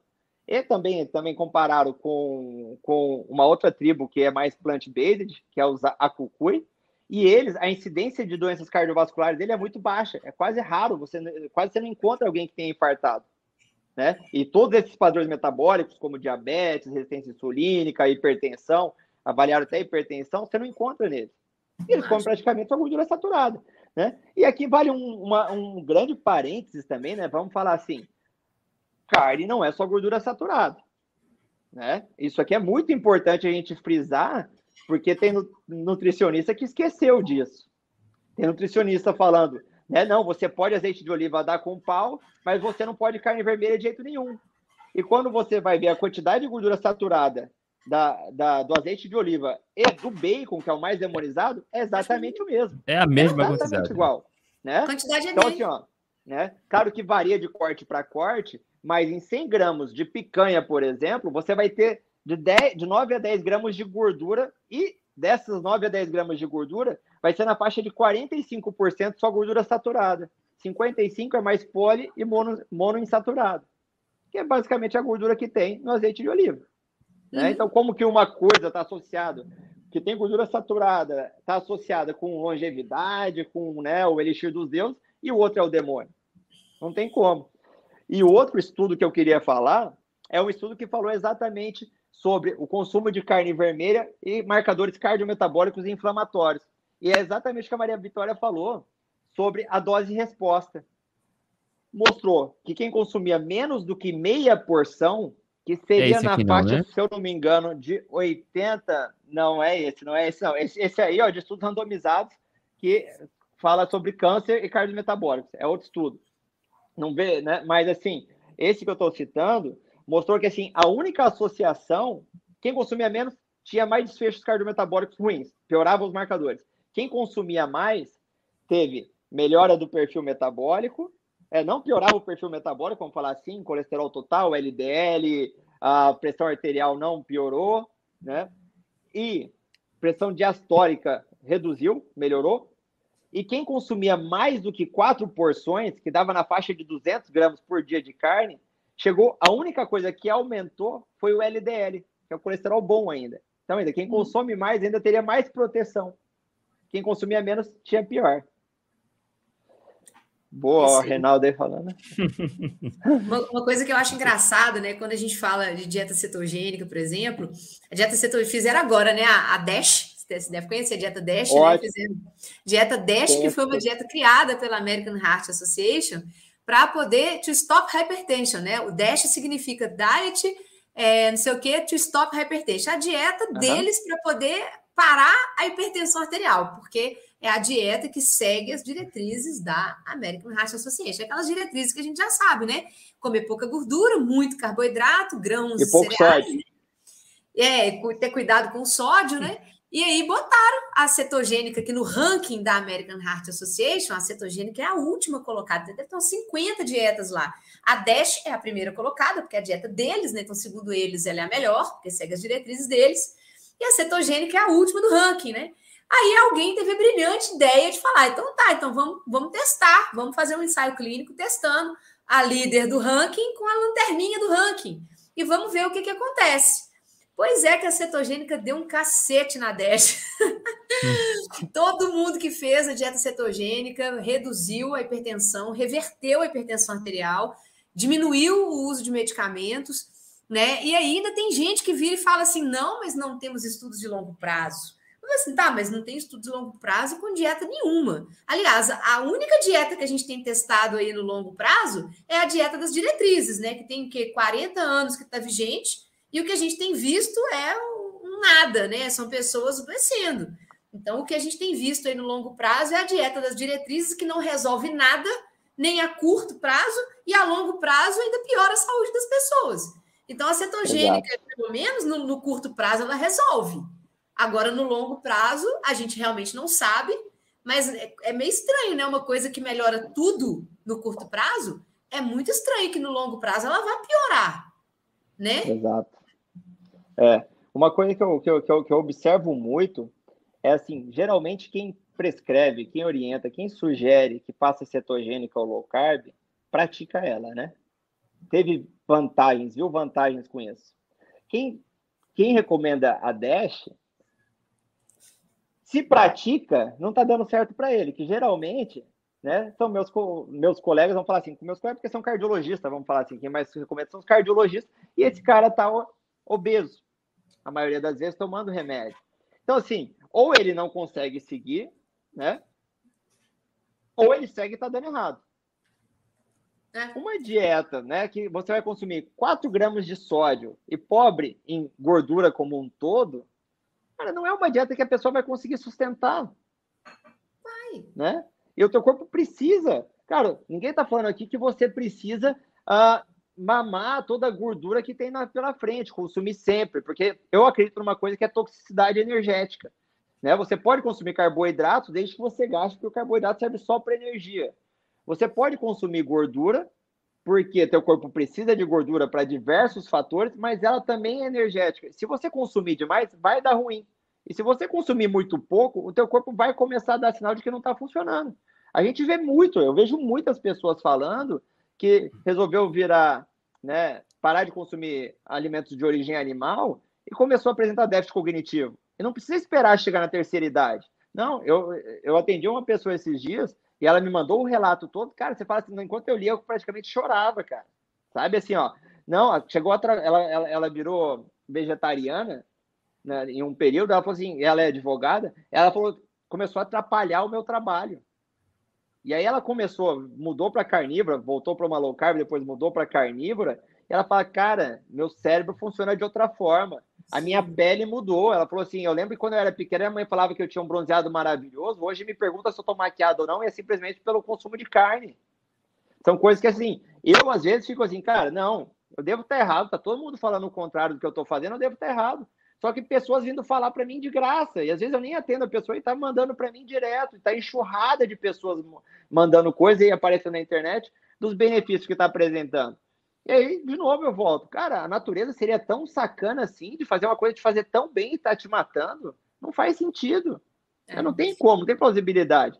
E como a gente falou, né, dessa comparação da dieta cetogênica com a DASH, na dieta cetogênica as pessoas pararam de tomar um monte de remédios enquanto na Dash não teve resultado. Conseguiu reduzir, mas precisou ficar continuando o remédio e no longo prazo não conseguia manter, né? Foi bem pior. A, a American Heart coloca a Dash como a melhor, cetogênica lá na lanterna, não faria sentido. E quando a gente pega estudos com. Claro que é estudo epidemiológico também, a validade é muito baixa, né? Porque tem o viés de quem deve ter respondido esse questionário, deve ser quem manteve a carnívora e quem gosta da carnívora, mas se eu não me engano, foi, sei lá, 200 pessoas ou mais do que isso que responderam o questionário, e 97% delas pararam todos os remédios para diabetes porque fez dieta carnívora. E aí a gente fica nessa, não quero falar que tem teoria da, da, da conspiração, mas, pô, como você desaconselha, você vai falar que é perigoso fazer uma coisa que está vendo as pessoas pararem de tomar o remédio, né? Silenciar a doença autoimune. Né? Ah, o Ciro é o chato que fica falando só de dieta carnívora, como um cardiologista está falando de dieta carnívora, ele é maluco e tal. Cara, eu estou vendo na prática, eu estou vendo o testo em mim, o tanto que melhorou, que eu melhoro, como minha esposa melhorou só de aumentar o consumo de carne, Eu vou ficar calado, eu vou ser cúmplice? Não tem como. Né? Ô, Ciro, a gente vai em eventos, às vezes eu vou em alguns eventos médicos, eu fico assustada como que os caras só falam de remédio. Eu falo assim, gente, se esses caras soubessem o que uma dieta carnívora, low carb, cetogênica é capaz de fazer, esses caras iam surtar. Porque a gente sabe que os médicos que não fazem isso, eles não fazem por má fé, eles fazem por desconhecimento, porque não foi ensinado na faculdade. Eu, fui, eu quando Exato. eu fui ao congresso médico, eu fui uma, há pouco tempo, eu fui num congresso de, do pessoal da Nefro, e, e teve um médico, o médico, ele mostrando lá a palestrinha dele, ele estava super orgulhoso que ele estava mantendo a glicemia do paciente dele em 160 há 10 anos. Isso para ele era uma conquista, tipo, não tem 10 anos que esse paciente está com a glicemia controlada em 160. Eu falei, meu filho, esse cara com dois meses em low carb, a gente resolve isso aí. Você é. tem noção do que é uma pessoa durante 10 anos com uma glicemia de 160? O dano que isso está causando ao corpo dele, né? Porque as pessoas acham que o diabetes é controlado, ah, beleza, ele está controlado, não está controlado com coisa nenhuma, ele está danificando seu organismo. Essa glicose está é. glicando, está fazendo proteínas perderem função, esse cara está aumentando o risco cardiovascular dele, esse cara está aumentando o risco dele ficar cego. Você tem noção? E se você faz uma dieta de comida de verdade, você reverte isso aí com dois, três meses, cara. Olha, olha, Vitória, que a Patrícia comentou aqui. A cetogênica. Médicos cetogênica. vivem num mundo paralelo, cara. A cetogênica e depois a carnívora me fez tirar um antidepressivo que usou durante 19 anos. É, é Não, isso. E, isso aí ó, é muito frequente. Muito. Uh, uma, uma pessoa me chamou no, no Brasil Low Carb para falar que ele tem uma doença autoimune que é dermatopolimiosite, que é uma doença que dá lesões de pele e o cara era atleta, ele não conseguia levantar o mouse. Na verdade, o que ele falou, ele falou assim: Ciro, chegou um dia, cara, que eu estava de cama que eu não conseguia levantar uma caixa de ovo. Chegou, foi no médico, começou a tomar mais de 25 remédios, um monte de imunossupressor, muito parecido com a história até da filha da, do Jordan Peterson, né? Mihaila Peterson. E aí foi testando uma coisa, outra, outra, enfim, ele chegou na dieta carnívora. Hoje ele pedala 100 km por dia e corre e não toma mais nenhum remédio. Impressionante, cara. Né? É impressionante. E aí Olha eu te conto mais, né, duas histórias tristes ainda só para pegar o gancho. No mesmo congresso que falaram mal da cetogênica porque aumentava a LDL, eles apresentaram um medicamento que hoje é o bambambam bam, bam da cardiologia, que é o inibidor do SGLT2, né, que é esse, esse Forxiga, essas medicações, e que é, hoje está sendo dado praticamente se falasse com alguém, vai falar assim, não, devia ser posto em água, porque melhora tudo da cardiologia, melhora a hipertensão, desfecho de insuficiência cardíaca, diminui a internação e papapá. O curioso é que essa mesma medicação nada mais faz é você eliminar mais glicose pela urina. E ela também aumenta o LDL. Só que como é um remédio, está tudo bem. É, aumentar né? o LDL. Ela, ela, ela simula a cetogênica, né? Mas está tudo bem porque é um remédio. Né? Aqui, vou, contando ainda de, de história de, de, de, glicemia de 160, tem um endócrino na minha cidade que ele é diabético, tipo 2, que ele fala, não, eu como o que eu quero, porque como eu já uso insulina, é só eu calcular a dose que eu controlo. Fala assim, cara, é como assim, meu? E aí o problema é lá na, é, é lá na, na, entrada da faculdade, porque assim, não é nem que não é ensinado, tá? A, a prevenção. Só que muitos entram muito jovens, assim como eu entrei muito jovem, e jovem a gente é incendiário, né? A gente quer, cara, eu cheguei na faculdade, ninguém quer ficar lendo o livro, como é que eu vou prevenir? Não, eu quero é ver sangue, eu quero pôr a mão na massa, eu quero tratar a doença. Então, todo já chega, não, cara, você tem que ir para o hospital para ver doente, que é, o médico bom é quem sabe tratar doente. Não é aquele cara que pega assim, não, olha só, Maria Vitória, eu vou te tratar para você não ficar doente. Você nem vai ver a doença se você está na minha mão. Não, o legal é pegar o cara todo entupido para desentupir e tal. E depois que a gente fica mais maduro, algumas pessoas ficam mais maduras e volta para não, pera aí, eu fiz errado, eu tenho que voltar atrás. Pensa, não, o impacto na Maria Vitória vai ser muito melhor. Se eu não deixar ela entupir, ela vai viver muito mais tempo, com muito mais qualidade.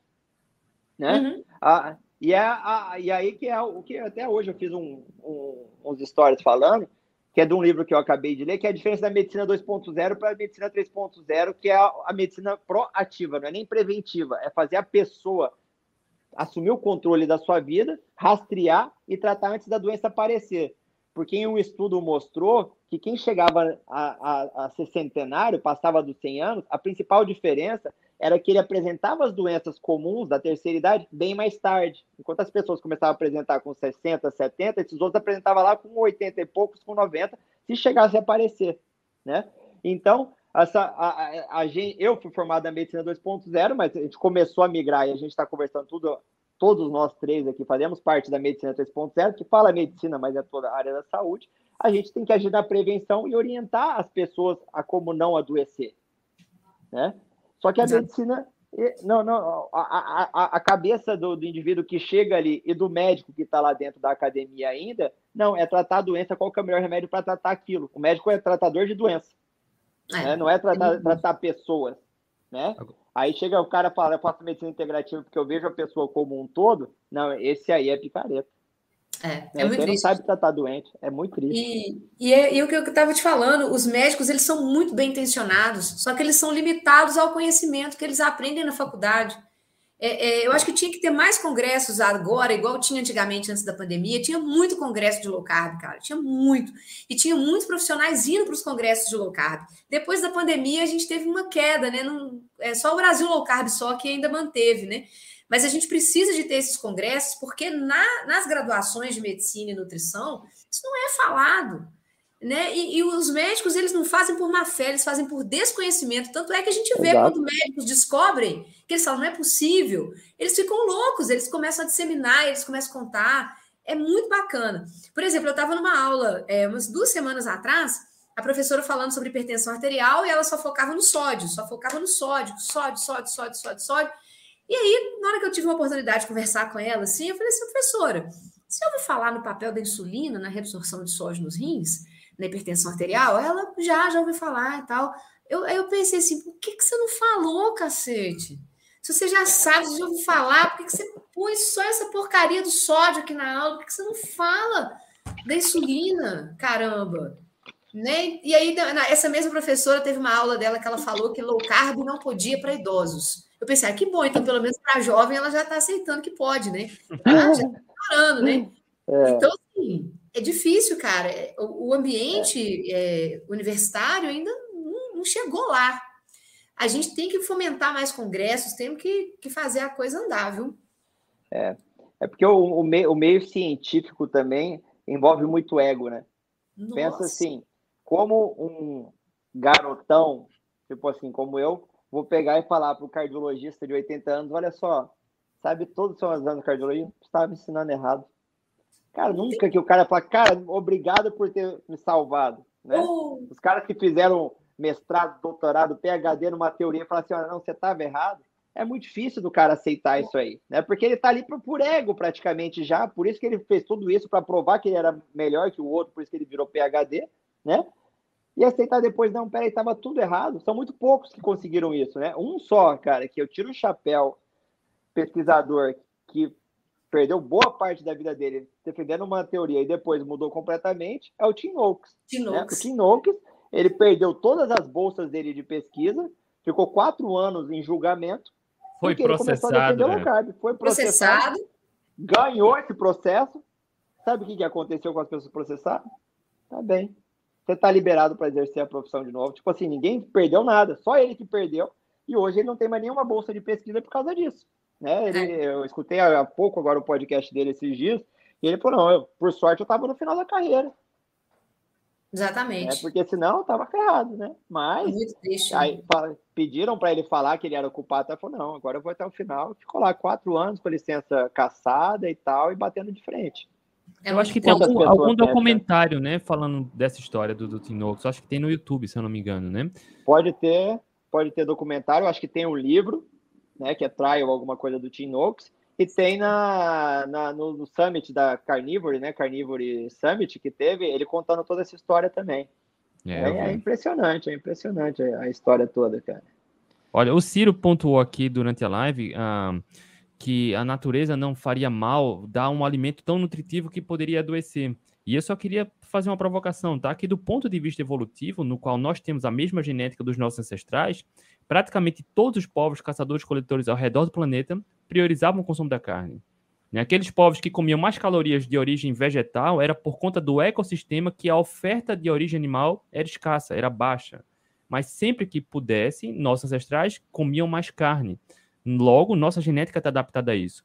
E logo no início dessa live eu trouxe um dado recente, que eu não vou repetir aqui, mas o brasileiro vem diminuindo o consumo da carne há 18 anos, e nos últimos anos o número de infartos vem aumentando. Logo, uma dieta equilibrada, comendo de tudo um pouco, vem crescendo nos últimos 30, 40 anos. Né? Então, quando a gente se afasta muito do que é natural, os riscos, os riscos acontecem. E boa parte dessas pessoas que estão infartando, Ciro, boa parte delas estão tomando remédio para controlar a pressão. Né? A medicação ela não anula os riscos, né? Não, de forma alguma. A medicação ela tenta controlar a doença, né? Mas ela não controla o fator que fez o indivíduo ficar doente, né? É, é, é muito frequente eu pegar dentro da UTI um paciente com a circunferência abdominal lá na gigante, né? Tabagista, resistência à insulina, tudo, né? Claro que já está hipertenso. E aí, por essa narrativa que está sendo tão disseminada, uma das primeiras coisas que ele fala para mim é: eu vou diminuir a carne. Hum. Sabe? Cara, sério, você fala assim, cara, talvez é a única coisa que você está fazendo certo. É porque, de novo, é aquela associação, né? Até fiquei com medo quando alguém escreveu ali, né, que não ia abandonar o churrasco, porque a gente associa o churrasco a engordar, né? Porque o churrasqueiro né, tem a barriga, é. né? É, é, é obeso, geralmente.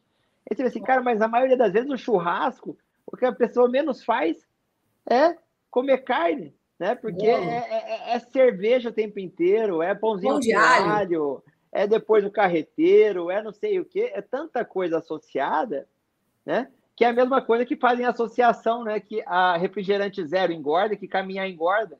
Porque quem bebe refrigerante zero é o obeso, porque ele tomaria o normal, se fosse assim. Quem caminha, né, também é o cara que está tentando cuidar da sua saúde, não consegue correr, então ele também é obeso.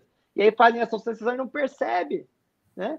Pô, como falasse bem, né? É, como falasse bem, né, André? Assim, a, tá na nossa evolução há mais de 2 milhões e meio de anos, desde quando a gente ainda era, era tinha um primata em comum, né, que gerou todos os primatas, nós somos primatas, e aí um tal do Astalopithecino, foi o último que era totalmente herbívoro, estava em cima de uma árvore, olhou para baixo uma carcaça de um animal, que foi matado por outro predador, a gente nunca foi o maior predador, e falou, cara, eu vou provar essa parada aí, vou parar de passar o dia inteiro mastigando folha, né, para poder digerir, ficar o dia inteiro digerindo aquilo, meu grande intestino grosso digerir toda essa fibra para eu conseguir os nutrientes, vou testar esse animal ali de baixo. Sei lá se era um leão que comeu ele, vi aquele animal lá forte que era carnívoro, vou tentar fazer.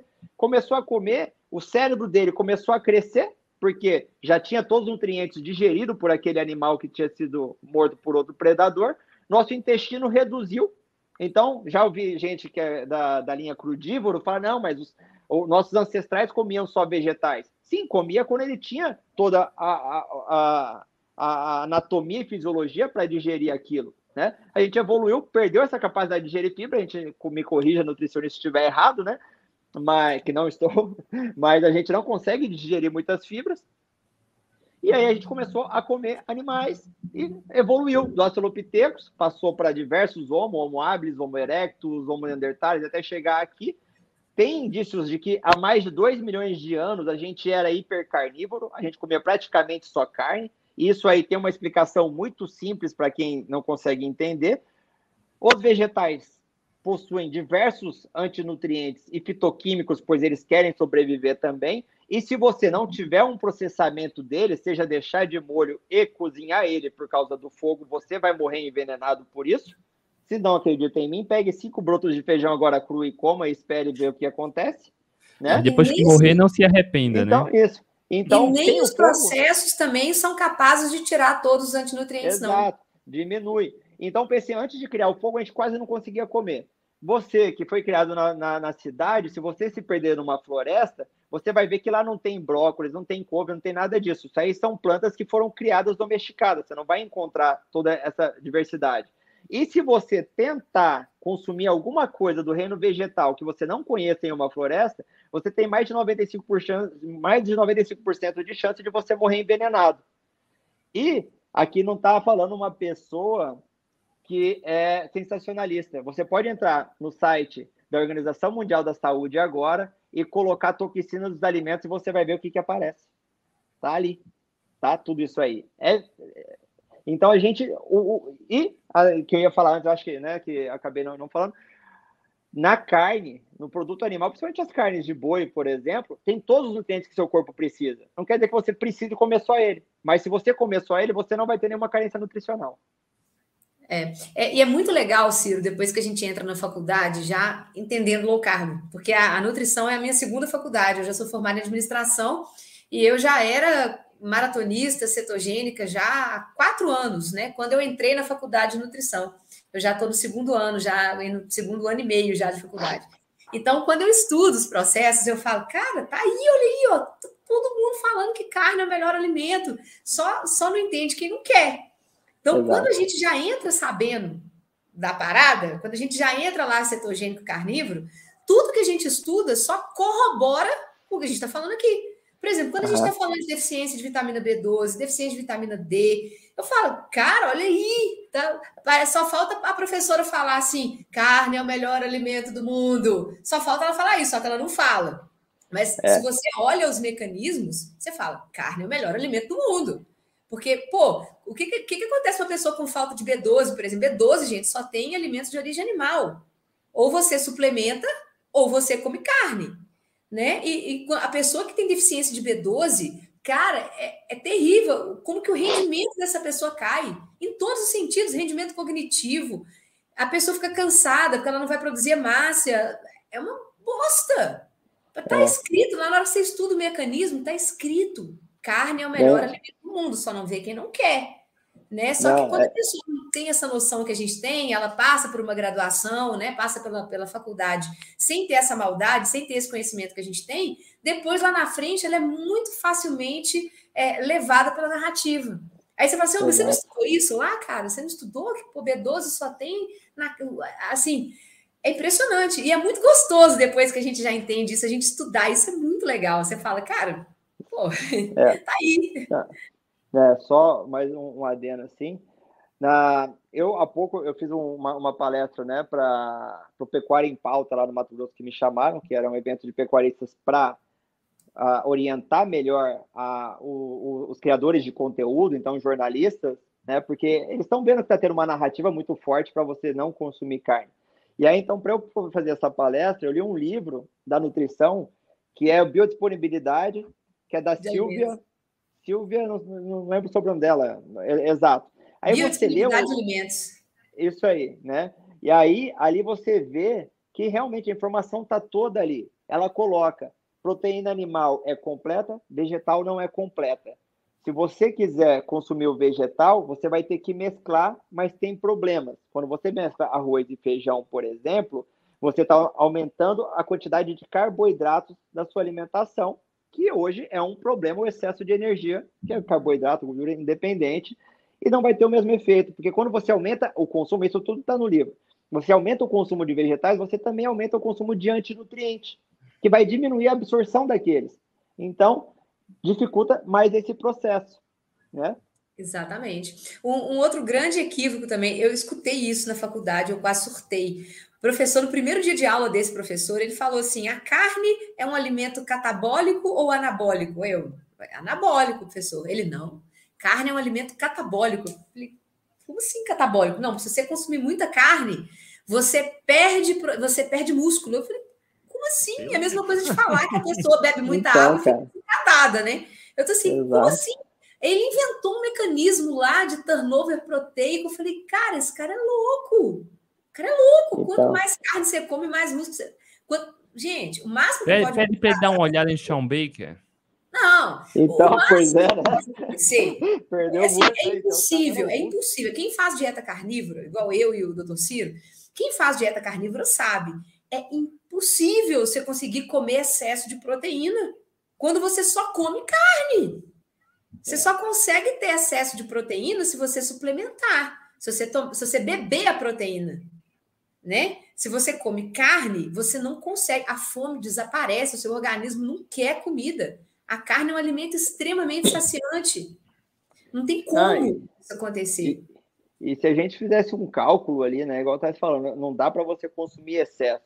Se a gente fazer o cálculo ali, ah, uma, uma, um, um bife, 100 gramas tem na, no máximo quanto? Uns 20 e poucos, 30, 30 gramas de. Né? 30 gramas de proteína. Aí tem, tem estudo mostrando que você pode, que é seguro, você consumir, ah, se não me engano, até 3 gramas e meio por quilo de peso. Não está dizendo que mais do que isso faz mal. doutor Ciro, consumindo 5 gramas de proteína durante dois anos. Então, olha só, 5 gramas, então, ainda é mais. Aí faz o cálculo de 5 gramas nessa carne pelo seu quilo, vê quantos quilos de carne você tem que consumir num dia e tenta. É Cara, muito é muito difícil você manter isso ali. Mas falar até para falar que ainda faz gera prejuízo na massa muscular, não. É, é o que eu falei, tem uma, muito uma desconexão muito grande a gente tem com a nossa espécie, com o funcionamento do nosso corpo, né? Mas só para finalizar sobre o livro da biodisponibilidade, ela passa todos esses dados que a gente citou ali, mas no final ela tenta reforçar, tipo, tentando te empurrar. Mas veja bem, você pode consumir os vegetais porque ele tem antioxidantes. Você fala assim, cara, tá, mas. Né? E o, e o antioxidante, né? Que é tem a teoria carnívora, né? É, é dissonância cognitiva. Na, na, nutrição existe a dissonância cognitiva. O negócio faz mal, mas pode. Assim, mas você acabou de falar é. que faz mal? Como que pode? Você acabou de falar que faz mal?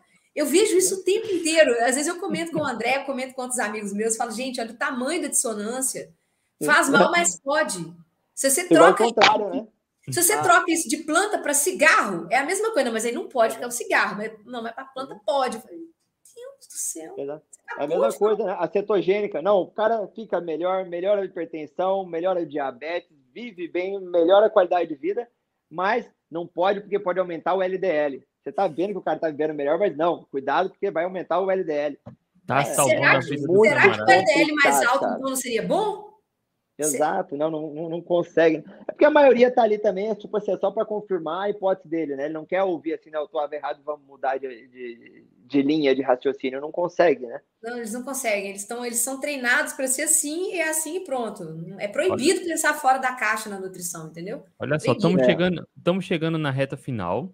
Tá, tem duas. A Ciro falou que tem alguma surpresa aí, eu também não sei qual é, vai ser surpresa para todo mundo. Mas antes de a gente chegar na surpresa, a Fabiana pediu uma indicação de livros. Aí eu queria MV, uma indicação, Doutor Ciro, uma, e eu vou aproveitar aqui também para fazer outra. Ah, Pô, então eu começo, então, para vocês não me roubarem. Não, eu começo, eu tá, já indicamos dois aqui na live, né? Se ela, se ela voltar no início da live, ela vai ver dois. Eu vou pegar um ah. deles aqui para indicar. Eu estou esperando vocês. Pô, eu tô com dois aqui na cabeça. Eu ia falar, né? Para. Olha só, uh, o que eu mais indico é o que eu falei que era a gordura sem medo, né? Nina Tachos, eu acho que assim, é fundamental que desmiuça tudo, tudo isso é um resumo geral de toda essa narrativa da nossa conversa, né? Pega um, um, apanhado muito bom. Para quem ainda para quem aí, ó, tô vendo só eu aqui, a beleza. Não, pode falar. Tá, tá com o um livro aí? Um, Mostra aí, doutor. Um outro livro muito bom que eu gosto, mas é para quem é mais curioso sobre a história nossa, a história do corpo humano, Maravilha. e daí acaba com essa dissonância aí, né, essa desconexão com a nossa ancestralidade, com o que, que faz bem para a nossa saúde ou não. Porque ele vai falar tanto de como era a nossa alimentação antigamente, como a importância do exercício físico. Né? Para vocês terem que, numa hora, em um momento que o André pegou e, e perguntou para a Maria Vitória né, o que, que conseguiria reverter todos esses problemas, ela falou muito da alimentação, eu fiquei com isso entalado, eu preciso falar isso aí também. Né? Para vocês terem uma ideia da importância do exercício físico, aproveitando que a live é de duas atletas low carb, uma pessoa que já infartou, mas que faz atividade física, a chance dela infartar de novo é menor do que uma pessoa que nunca infartou ainda, mas é sedentária. Tá? Uhum. O sedentarismo hoje, né? Eu ainda estou para fazer uma, uma, uma aula so, sobre isso, assim, mas Uh, o sedentarismo hoje é considerado como se fosse o tabagismo, tem o mesmo impacto na saúde da pessoa. E por quê? A atividade física não só reverte esse sedentarismo ali, deixa seu, seu, seu, seu, seu corpo muito mais forte, como o exercício físico é o maior antioxidante que existe. Todas essas coisinhas de cúrcuma, resveratrol e não sei o quê, o que, que ela faz no seu corpo? Ela aumenta a. Como é que chama? Não é metionina? Como chama? Glutationa. O, a glutationa. A glutationa. Então, na teoria carnívora, o que você está ingerindo quando você está ingerindo esses antioxidantes são pequenas dosezinhas de veneno que te deixa mais forte. mas a gente não sabe qual que é a dose certa de veneno, vamos falar assim, que vai deixar mais forte o André, a Maria Vitória e o Ciro. É individual. Tanto é que tem gente que consome vegetais e tem doença autoimune. O exercício físico é capaz de estimular a glutationa de uma forma muito mais potente, sem ser venenoso. Então é muito importante fazer atividade física, que vai impactar em todos os outros fatores de risco. Exercício físico comparado com remédio para hipertensão. É nalapril, algum desses. Exercício físico baixa mais a pressão do que ele. Exercício físico para controle de, gli de, glicose. Tão bom quanto o metformina. Exercício físico contra depressão. Mesma coisa. Exercício, né, exatamente igual o, o, o, o, impacto dos antidepressivos. Apesar de que a metade dos estudos com antidepressivo que não mostraram uh, efeito não foram publicados, porque eles são obrigados a publicar artigo que não mostra um efeito positivo. Exercício físico e redução de câncer também. Então, esse livro aqui eu acho que é bem bacana para vocês lerem, né? Já que já falamos sobre o Gordura Sem Medo, que se é para escolher um e não gosta de ler livro meio grosso, Gordura Sem Medo seria o principal. Ele é muito Foi bom. bacana. Antes de chegar na MV, só para aproveitar o gancho do Ciro, na live da semana passada a gente bateu um papo com a Gisele, tá? E a gente falou exatamente também sobre esse papel da atividade física, alimentação e papel anti-inflamatório. E aí, para quem não viu, fica a recomendação, tá? Procura aqui no Atlas Low Carb. MV, indicação de um livro. Esse aqui, ó. Em defesa da dieta cetogênica do Gary Taubes. Ele tá, um zoom aqui. Ó, Mostra tá lá aí. no Amazon. Tá no Amazon aqui, ó. Ele tá por R$29,90 no Kindle e tá é, por R$ 55,52 aqui, ó, o livro físico. Em Defesa da Dieta Cetogênica, do Gary Taubes. E o primeiro livro dele também é muito bom. Só não vou falar, não, porque pode ser indicação do André. Então. Não, eu vou trazer o que a gente mencionou. Ia ser um dos dois, tá? Mas aí eu vou. Do açúcar. Tá? Não se acostume com açúcar. Deixa eu só trazer aqui a, pro Zoom para ver a capa melhor. Quem quiser tirar um print. Tá? Esse e vou mostrar. mostrar ele aqui. mostra a treta toda, viu, gente? Nesse livro aí, ele conta toda a treta que teve da indústria financiando os caras lá. Ó, e aí apareceu uma pergunta, acho que o André está repetindo aqui, o André Luiz. MV ou Dr. Ciro, a dieta carnívora pode ser considerada mais ácida, de forma estrita, não prejudicial? Ela seria? Vamos lá, olha só, uma coisa, o pH do nosso corpo ele é controlado muito finamente, tá? O pH é mais ou menos é 7,35, isso aí seria o nosso pH normal e o nosso corpo não vai aumentar ou baixar isso aí, porque a gente tem diversos mecanismos. Meu corpo está mais ácido, como por exemplo, quando eu vou fazer uma atividade física intensa, eu respiro mais rápido para liberar esse CO2 e deixar o corpo menos ácido. Eu estou mais ácido, eu vou urinar mais para eliminar isso aí. Não tem essa história de que ao que eu como vai deixar o meu corpo mais ácido ou mais básico. E por quê? Tudo que você comer vai passar pelo estômago. Eu falei que o nosso pH é 7,35 do nosso corpo, do nosso sangue. O pH do estômago nosso é de 1. É uma coisa que se você conseguisse enfiar a mão no seu estômago, ia correr totalmente a sua mão, tá? E aí é só mais uma comprovação de que a gente é carnívoro, porque o gato, o leão, que são carnívoros também, que se você der vegetais para eles, eles vão adoecer, o pH do estômago deles é de 2 a 2,5. Quão apto para ser carnívoro a gente é. Então, é, essa história de, de acidez de acordo com o que você come, balela, e não tem nenhum estudo que comprove, né? Vamos falar assim, ah, se deixa mais ácido, bom, a gente tem estudo mostrando, consumindo mais carne, eu fico mais saudável. Então, talvez essa acidez... E vivo mais. Bom, né? Vivo mais, né? O desfecho substituto aí, não, não, que não consegue superar o desfecho clínico. Exatamente. Ó, a, a, realidade tem primazia sobre os mecanismos, né? Exatamente. O povo adora um mecanismo. O povo adora Isso. arrumar um, um mecanismo para explicar as coisas. Mas vamos ver a realidade? Vamos ver se a realidade tá batendo aí com o seu mecanismo? Geralmente não bate, não. Aí você fala assim, ah, amiga, cria outro mecanismo aí para explicar, porque a realidade é outra. E tem gente que ignora a realidade, tem gente que prefere ignorar a realidade e se apaixonar pelo mecanismo dele. Exato. Olha, e o Valdeci aqui. Doutor Ciro, vi hoje meu exame eletrocardiograma, resultado: ramificação de trono leve para moderado. Como devo me prevenir ou o que devo fazer? Olha, desculpe te dizer, mas eu acho que você leu errado o, o seu eletro, tá? Porque isso ali a gente não, não, não conseguiria, ou tu re, re, é, escreveu errado o laudo dele. Porque eletro a gente vê o ritmo e alteração de ramo, alguma coisa assim. Mas ramificação de trono leve para moderado, será que está falando de uma angiotomografia? Você faz a pergunta aí que eu posso te ajudar um pouco. Apesar de que, né, precisa pegar você como um todo, não é só um exame que vai me dizer o que, que você deve fazer, e seria até muito leviano de minha parte te recomendar Sim. alguma coisa sem te conhecer e você tendo que arcar com a consequência depois sozinho, né? E eu poderia caçar a minha, a, a minha licença. Ele pergunta em seguida se pode manter os treinos intensos e participar de competições. Ah, exatamente. Olha só, entra no link da minha bio, agenda uma consultinha que daí a gente conversa. E, se, e eu já te falo, provavelmente, né, se tem algum problema, a gente vai corrigir e depois você vai voltar a treinar. Como eu falei, é fundamental fazer atividade física para o resto da sua vida se você quer viver bem com qualidade. Senão. Perfeito. Deixa eu ver se tem mais alguma pergunta aqui. Doutor, se tem eu... uma indicação que a gente pode fazer para todo mundo é pratica atividade física e come comida de verdade. Exato. Exatamente. Essa aí não tem contraindicação. É. Só para de atividade física se você estiver sentindo alguma coisa estranha, como dor no peito, falta de ar, ou tiver com uma infecção com febre, espera, pesquisa e volte o quanto antes e adapte para a sua realidade.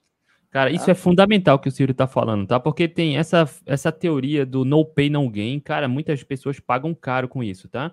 Ó, tá com dor, tem alguma coisa errada? Procura um médico, descansa, fica em casa. Não treina doente, não treina com dor, com desconforto, o que quer que seja, tá? É, isso é fundamental e até mais inteligente. Doutor Ciro e MV, qual seria a melhor gordura? Animal, azeite, óleo de coco? Queres responder, MV, ou eu respondo? Ó, as três gorduras são boas, tá? Se você tiver que utilizar, que utilize qualquer uma dessas três. Se a gente fosse fazer um ranking baseado na, na, na, na biologia, do mundo, do universo, a gordura animal é que a gente tem. É a única gordura que, na época que não existia nenhum tipo de processamento, a gente comia gordura animal. Quando, come... Quando o ser humano começou a desenvolver processamentos, né? Aí veio o azeite, e depois, milhares de anos depois, veio o óleo de coco, né? O óleo de coco é um negócio mais moderno. O azeite é bem mais antigo, lá dos gregos, lá. Mas ele é muito bom, não estou falando mal do azeite de forma alguma. Azeite é bom, óleo de coco é bom. Mas se a gente fosse fazer um ranking, ficaria ali primeiro, em primeiro lugar gordura animal e dividir no segundo lugar azeite e óleo de coco. Tá. Eu, o meu ranking seria um pouquinho diferente, olha só. Meu também. Vai eu lá, ficaria. Eita, cara, Ciro vai, vai ser o voto aí de Minerva. O meu seria azeite, gordura animal e óleo de coco. Beleza. Explica. O meu... Agora eu ah? quero que você explica. a composição é. da, do azeite, cara, né? A, a, gordura animal, a composição da insaturada, poliinsaturada, saturada, a composição, o equilíbrio da gordura do azeite, uh, eu acredito que seja mais tem um impacto melhor na nossa saúde metabólica. Tá precisando revisar o livro da Nina Taixas, hein? então, olha, o que, que eu penso, Ele tá? tá lá na dieta mediterrânea ainda, coitado. olha só, deixa eu falar. Não, não. É, eu falo assim, ó, esses três poderiam ser os melhores, tá? Mas assim, vamos, vamos lembrar que eu falei antes que assim, a carne ou a gordura animal, né, não é uma específica, é a mescla das três. O peixe tem as três, gordura saturada, Sim, monoinsaturada, poliinsaturada. A gordura animal também não é só saturada, tem as três também. Então, o que, que eu acho que é o mais importante de você fazer? Entre essas três aí, realmente tá legal as três, vai de acordo com o seu paladar. Mas tente não ficar achando que você tem que ficar suplementando gordura. Nosso corpo já tem um monte de gordura. Utilize a gordura do próprio alimento. Por exemplo, eu faço um, um bife de chouriço ou uma picanha, tem a gordura, se eu vou fazer na panela, cara, tenta usar a gordura dela para untar a panela para você usar ali um pouco de manteiga só, né? Se você já tem, já é um certo adaptado, você não está precisando mais de tanto café com manteiga, com um monte de manteiga. Lembra que eu já falei algumas vezes nessa live, excesso de energia vai te fazer mal. Então, cara, você já consegue queimar a sua gordura. Uma pessoa eutrófica como nós três aqui, para vocês terem ideia, a gente tem mais de 40 mil calorias de energia proveniente de gordura, que isso aí dá para, sei lá, quanto tempo que dá para correr isso aí, dá para correr mais de dias sem precisar de nada, porque a gente tem essa gordura. Então você não precisa ficar suplementando gordura à toa, toma cuidado com o excesso. E eu respondo, na verdade, te uh, elogiando por você não ter perguntado se o algum óleo vegetal, que precisa ser hidrogenado um monte de coisa, como uma das melhores. Que essa aí, com certeza, eu falaria para você, cara, foge disso. Canola, girassol, algodão, uhum. sei lá mais que outra que tem, cara, foge no máximo, tá? Uh, A história do azeite de oliva, segundo o livro da Nina Teichels, né, é bastante viesado, né? Dá uma polêmica, mas eu falar para você, cara, faz mal, eu não tenho dado nenhum para isso, né? Assim como nem o óleo de coco, né? E também uma outra coisa que esquecem é o óleo de palma também, que na Nina Teichels fala, né? Que foi muita questão de, de mídia, de, de, de, política, porque vinha da África, e tentaram banir, falaram que ele era um veneno. Mas você vê, a composição não é muito diferente de nenhum desses outros. Né? É, óleo de palma, vez outra palma. pergunta sobre o óleo de palma também, né? O óleo de palma você tem dois tipos, tá? Você tem um que é feito com a semente, e esse que é feito de semente de palma, ele é refinado, igual o soja, canola. Aí, ó. Então, aí, ó, já esse aí, que eu disse. É, toda vez que eu vejo alguma coisa com óleo de palma, eu não pego, porque a chance de ser refinado é muito grande. Então eu prefiro não, não utilizar, porque. Eu também eu não sabia do preparo do óleo de palma. Eu sei que o azeite e o óleo de coco Ótimo. são feitos à prensa, né? E aí a, a qualidade é, é, boa, né? É, tem tem um tipo de é. óleo de palma também que é prensa. Mas a gente não garante, porque a menor, a maior parte dos óleos de palma hoje é feito com a semente. Então. Boa ver se tem mais alguma pergunta aqui. Alguém perguntou sobre o sebo da carne, eu não estou achando, cara. Excelente. Já respondo. Excelente, mesma coisa que manteiga, né? Eu, ah, eu, eu, eu guardo o sebo da carne também quando Ótimo. faço o caldo de ossos, né? Eu já eu, eu consigo comprar, na verdade, o tutano, assim, na verdade é, é o sebo, mas ele colocou como tutano, praticamente vai dar no mesmo né? Mas o gosto é um pouco diferente. Eu gosto muito do gosto da manteiga. Mas lembra que manteiga vem do leite, né? Tem gente que é intolerante a algumas coisas do leite, então, às vezes você tá fazendo uma dieta carnívora, tá com muita rinite, tá com algum problema gastrointestinal, e a única coisa que falta corrigir, procure os lácteos, a manteiga tá no meio dessas coisas também. Pode ser uma hipótese, mas eu consumo bastante. Ó, oh, vender na prensa também. No final das contas, ó, o que você deve evitar? Vamos lá, só para a gente encerrar aqui, Ciro. Quais são as gorduras que todo ser humano deveria evitar? Uh, os óleos vegetais, né? Basicamente. Soja, milho, canola, vegetal. girassol, margarina. Isso, né? Uh, algodão também, mas algodão ainda é o pior de todos. Esse daí com certeza foge, porque é a história que eu falei, ele vai baixar o LDL, tá? Então, talvez alguém mais desavisado vai falar que isso é bom, mas por que, que ele baixa o LDL? Porque ele tem fitoesterol, que é uma molécula da é o colesterol da planta, que não vai ser dosado no seu exame, vai entrar no teu corpo, não vai sair mais, vai te inflamar. Isso aí, claro, com estudos assim meio um pouco mecanicistas, né? A gente não tem muitos, além do estudo de Sidney que mostrou que aumentava o risco de infarto. O resto não tem nenhum assim para não, olha que eu tenho esse estudo que mata mais, mas é suspeito, tá? E aí, como ele entra no teu corpo, o teu corpo entende, opa, tem o colesterol já, porque o corpo seria igual, a molécula é muito parecida. Não produzo mais, diminui a produção do seu, por isso que abaixa, certo? Gordura animal é o que deveria escolher. Isso aí. Exatamente. Reinaldo tá certo. Uma coisa que a gente não falou aqui, que é muito interessante, que pouca gente sabe. As pessoas têm medo do colesterol, porque o colesterol é um dos precursores da bile, né? Então as pessoas, não, você tem que diminuir o colesterol para você não ter pedra na vesícula. Gente, a bile, ela, ela é feita justamente para servir como um detergente para as gorduras que a gente come. Né? Então, a bile, ela tem esse papel de ser o detergente da gordura. Se a gente começa a ter medo da gordura, né? Se as pessoas vão parando de comer gordura e começam a comer muito carboidrato, o que, que acontece com essa bile? Ela vai sendo menos utilizada e ela vai ficando armazenada na vesícula até virar pedra. Então, gente, o que causa pedra na vesícula não é comer muita gordura, pelo contrário, é comer pouca gordura.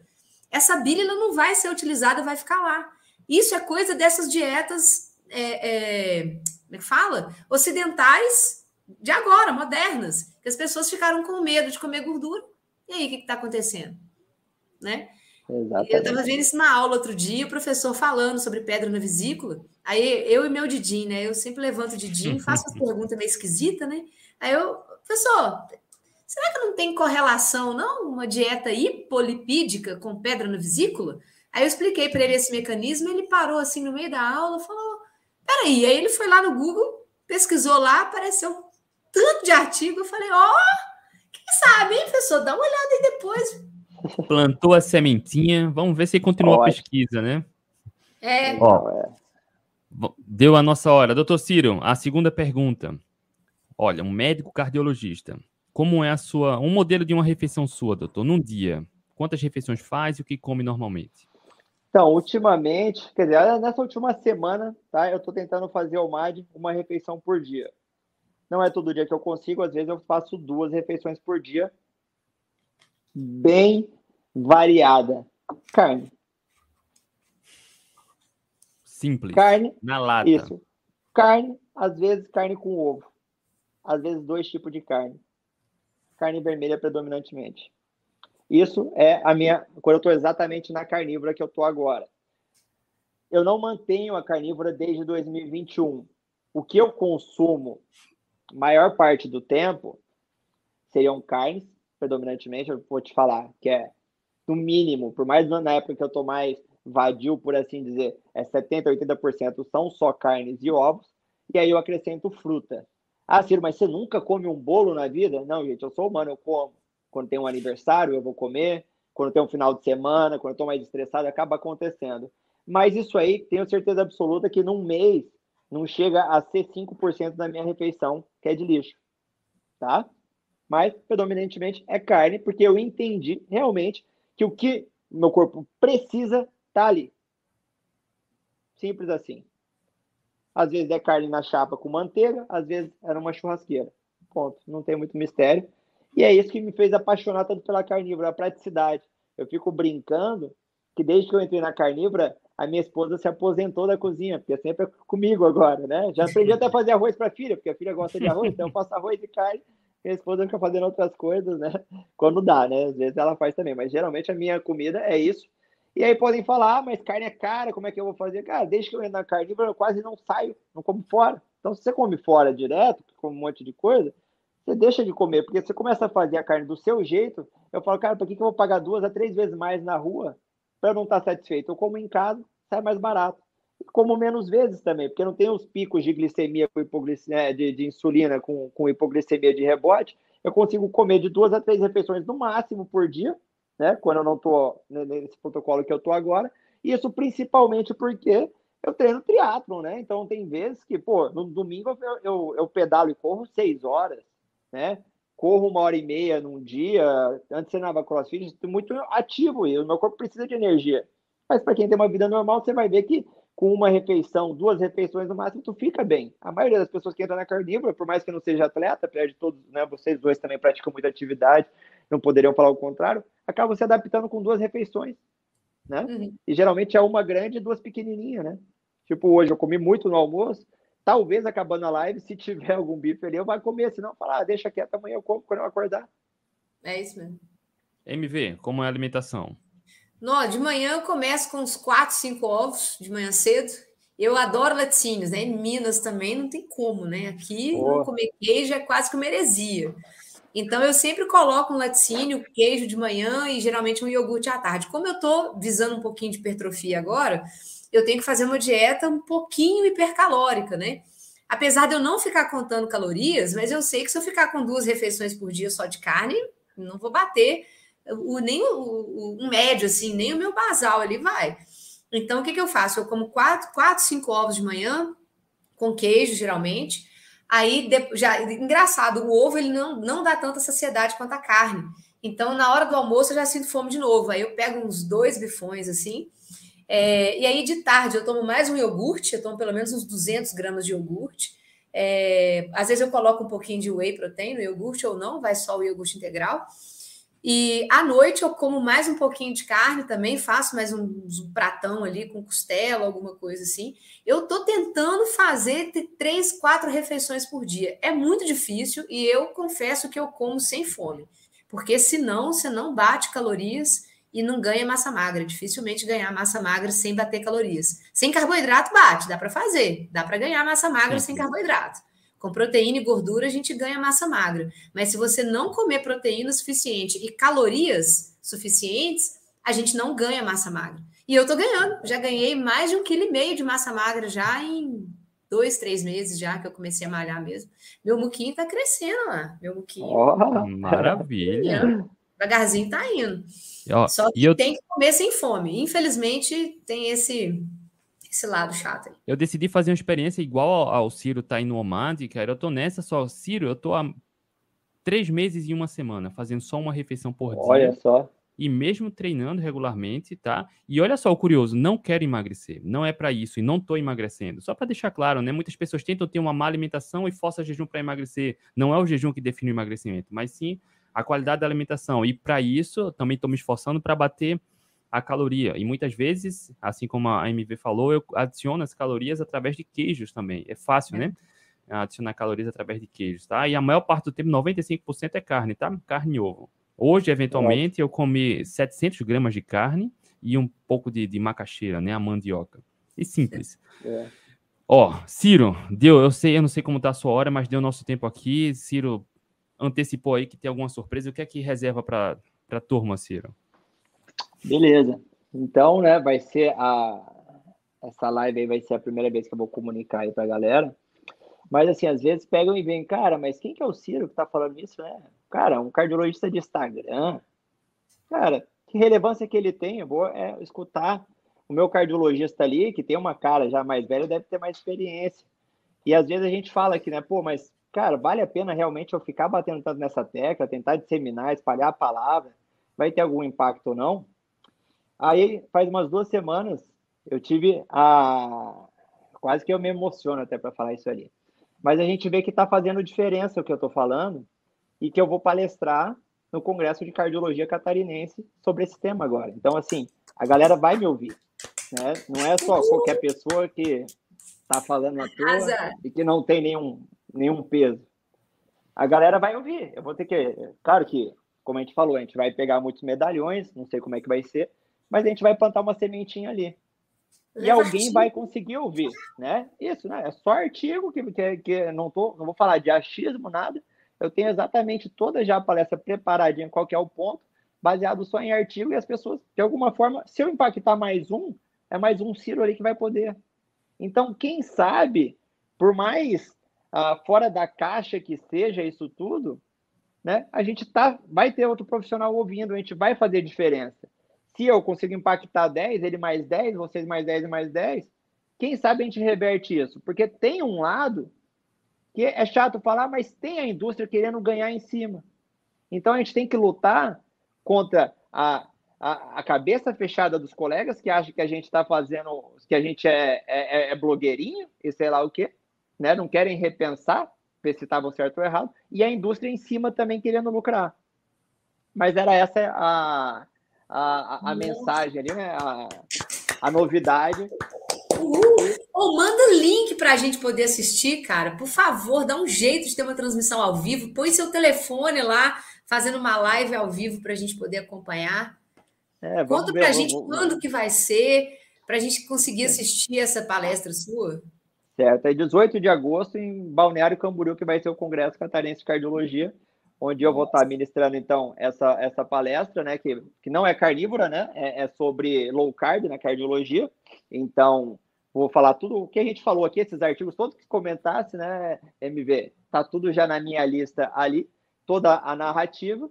E minha esposa vai fazer parte também de uma mesa redonda comentando sobre o estudo Pure, né, que foi o estudo de 2020 que saiu, que foi assim, para quebrar os paradigmas, mostrando que o carboidrato aumentava o risco de doenças cardiovasculares enquanto o consumo de gordura não, e que ele dizia na conclusão que tinha que ser revisada as diretrizes, que tudo o que fizeram foi colocar na gaveta.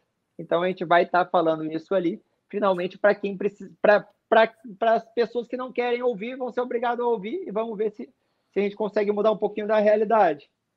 Nossa, tomara, cara. Se você conseguir impactar um lá, já, já valeu. É, Uma salva de palmas para a doutora. Uh!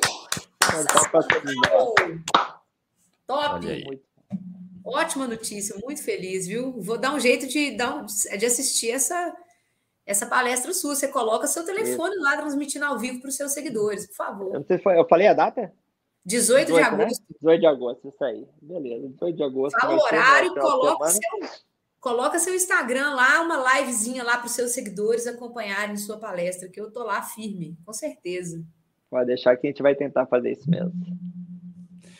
Doutor Ciro, Maria Vitória, todos, obrigado pela presença. Cirão, tamo junto, obrigado e parabéns, tá? Cara, o que precisar do Atlético Low Carb, a gente ajuda na, na divulgação aí. Conta conosco. É isso, muito obrigado vocês aí. Foi um papo muito bacana mesmo. Sempre que precisarem, estou à disposição. E por que precisarem, sempre estou. É um prazer enorme aí conversar com vocês. MV, beijão, tchau. Beijão. Boa noite a todos. Até a próxima. tchau, tchau. tchau. Valeu.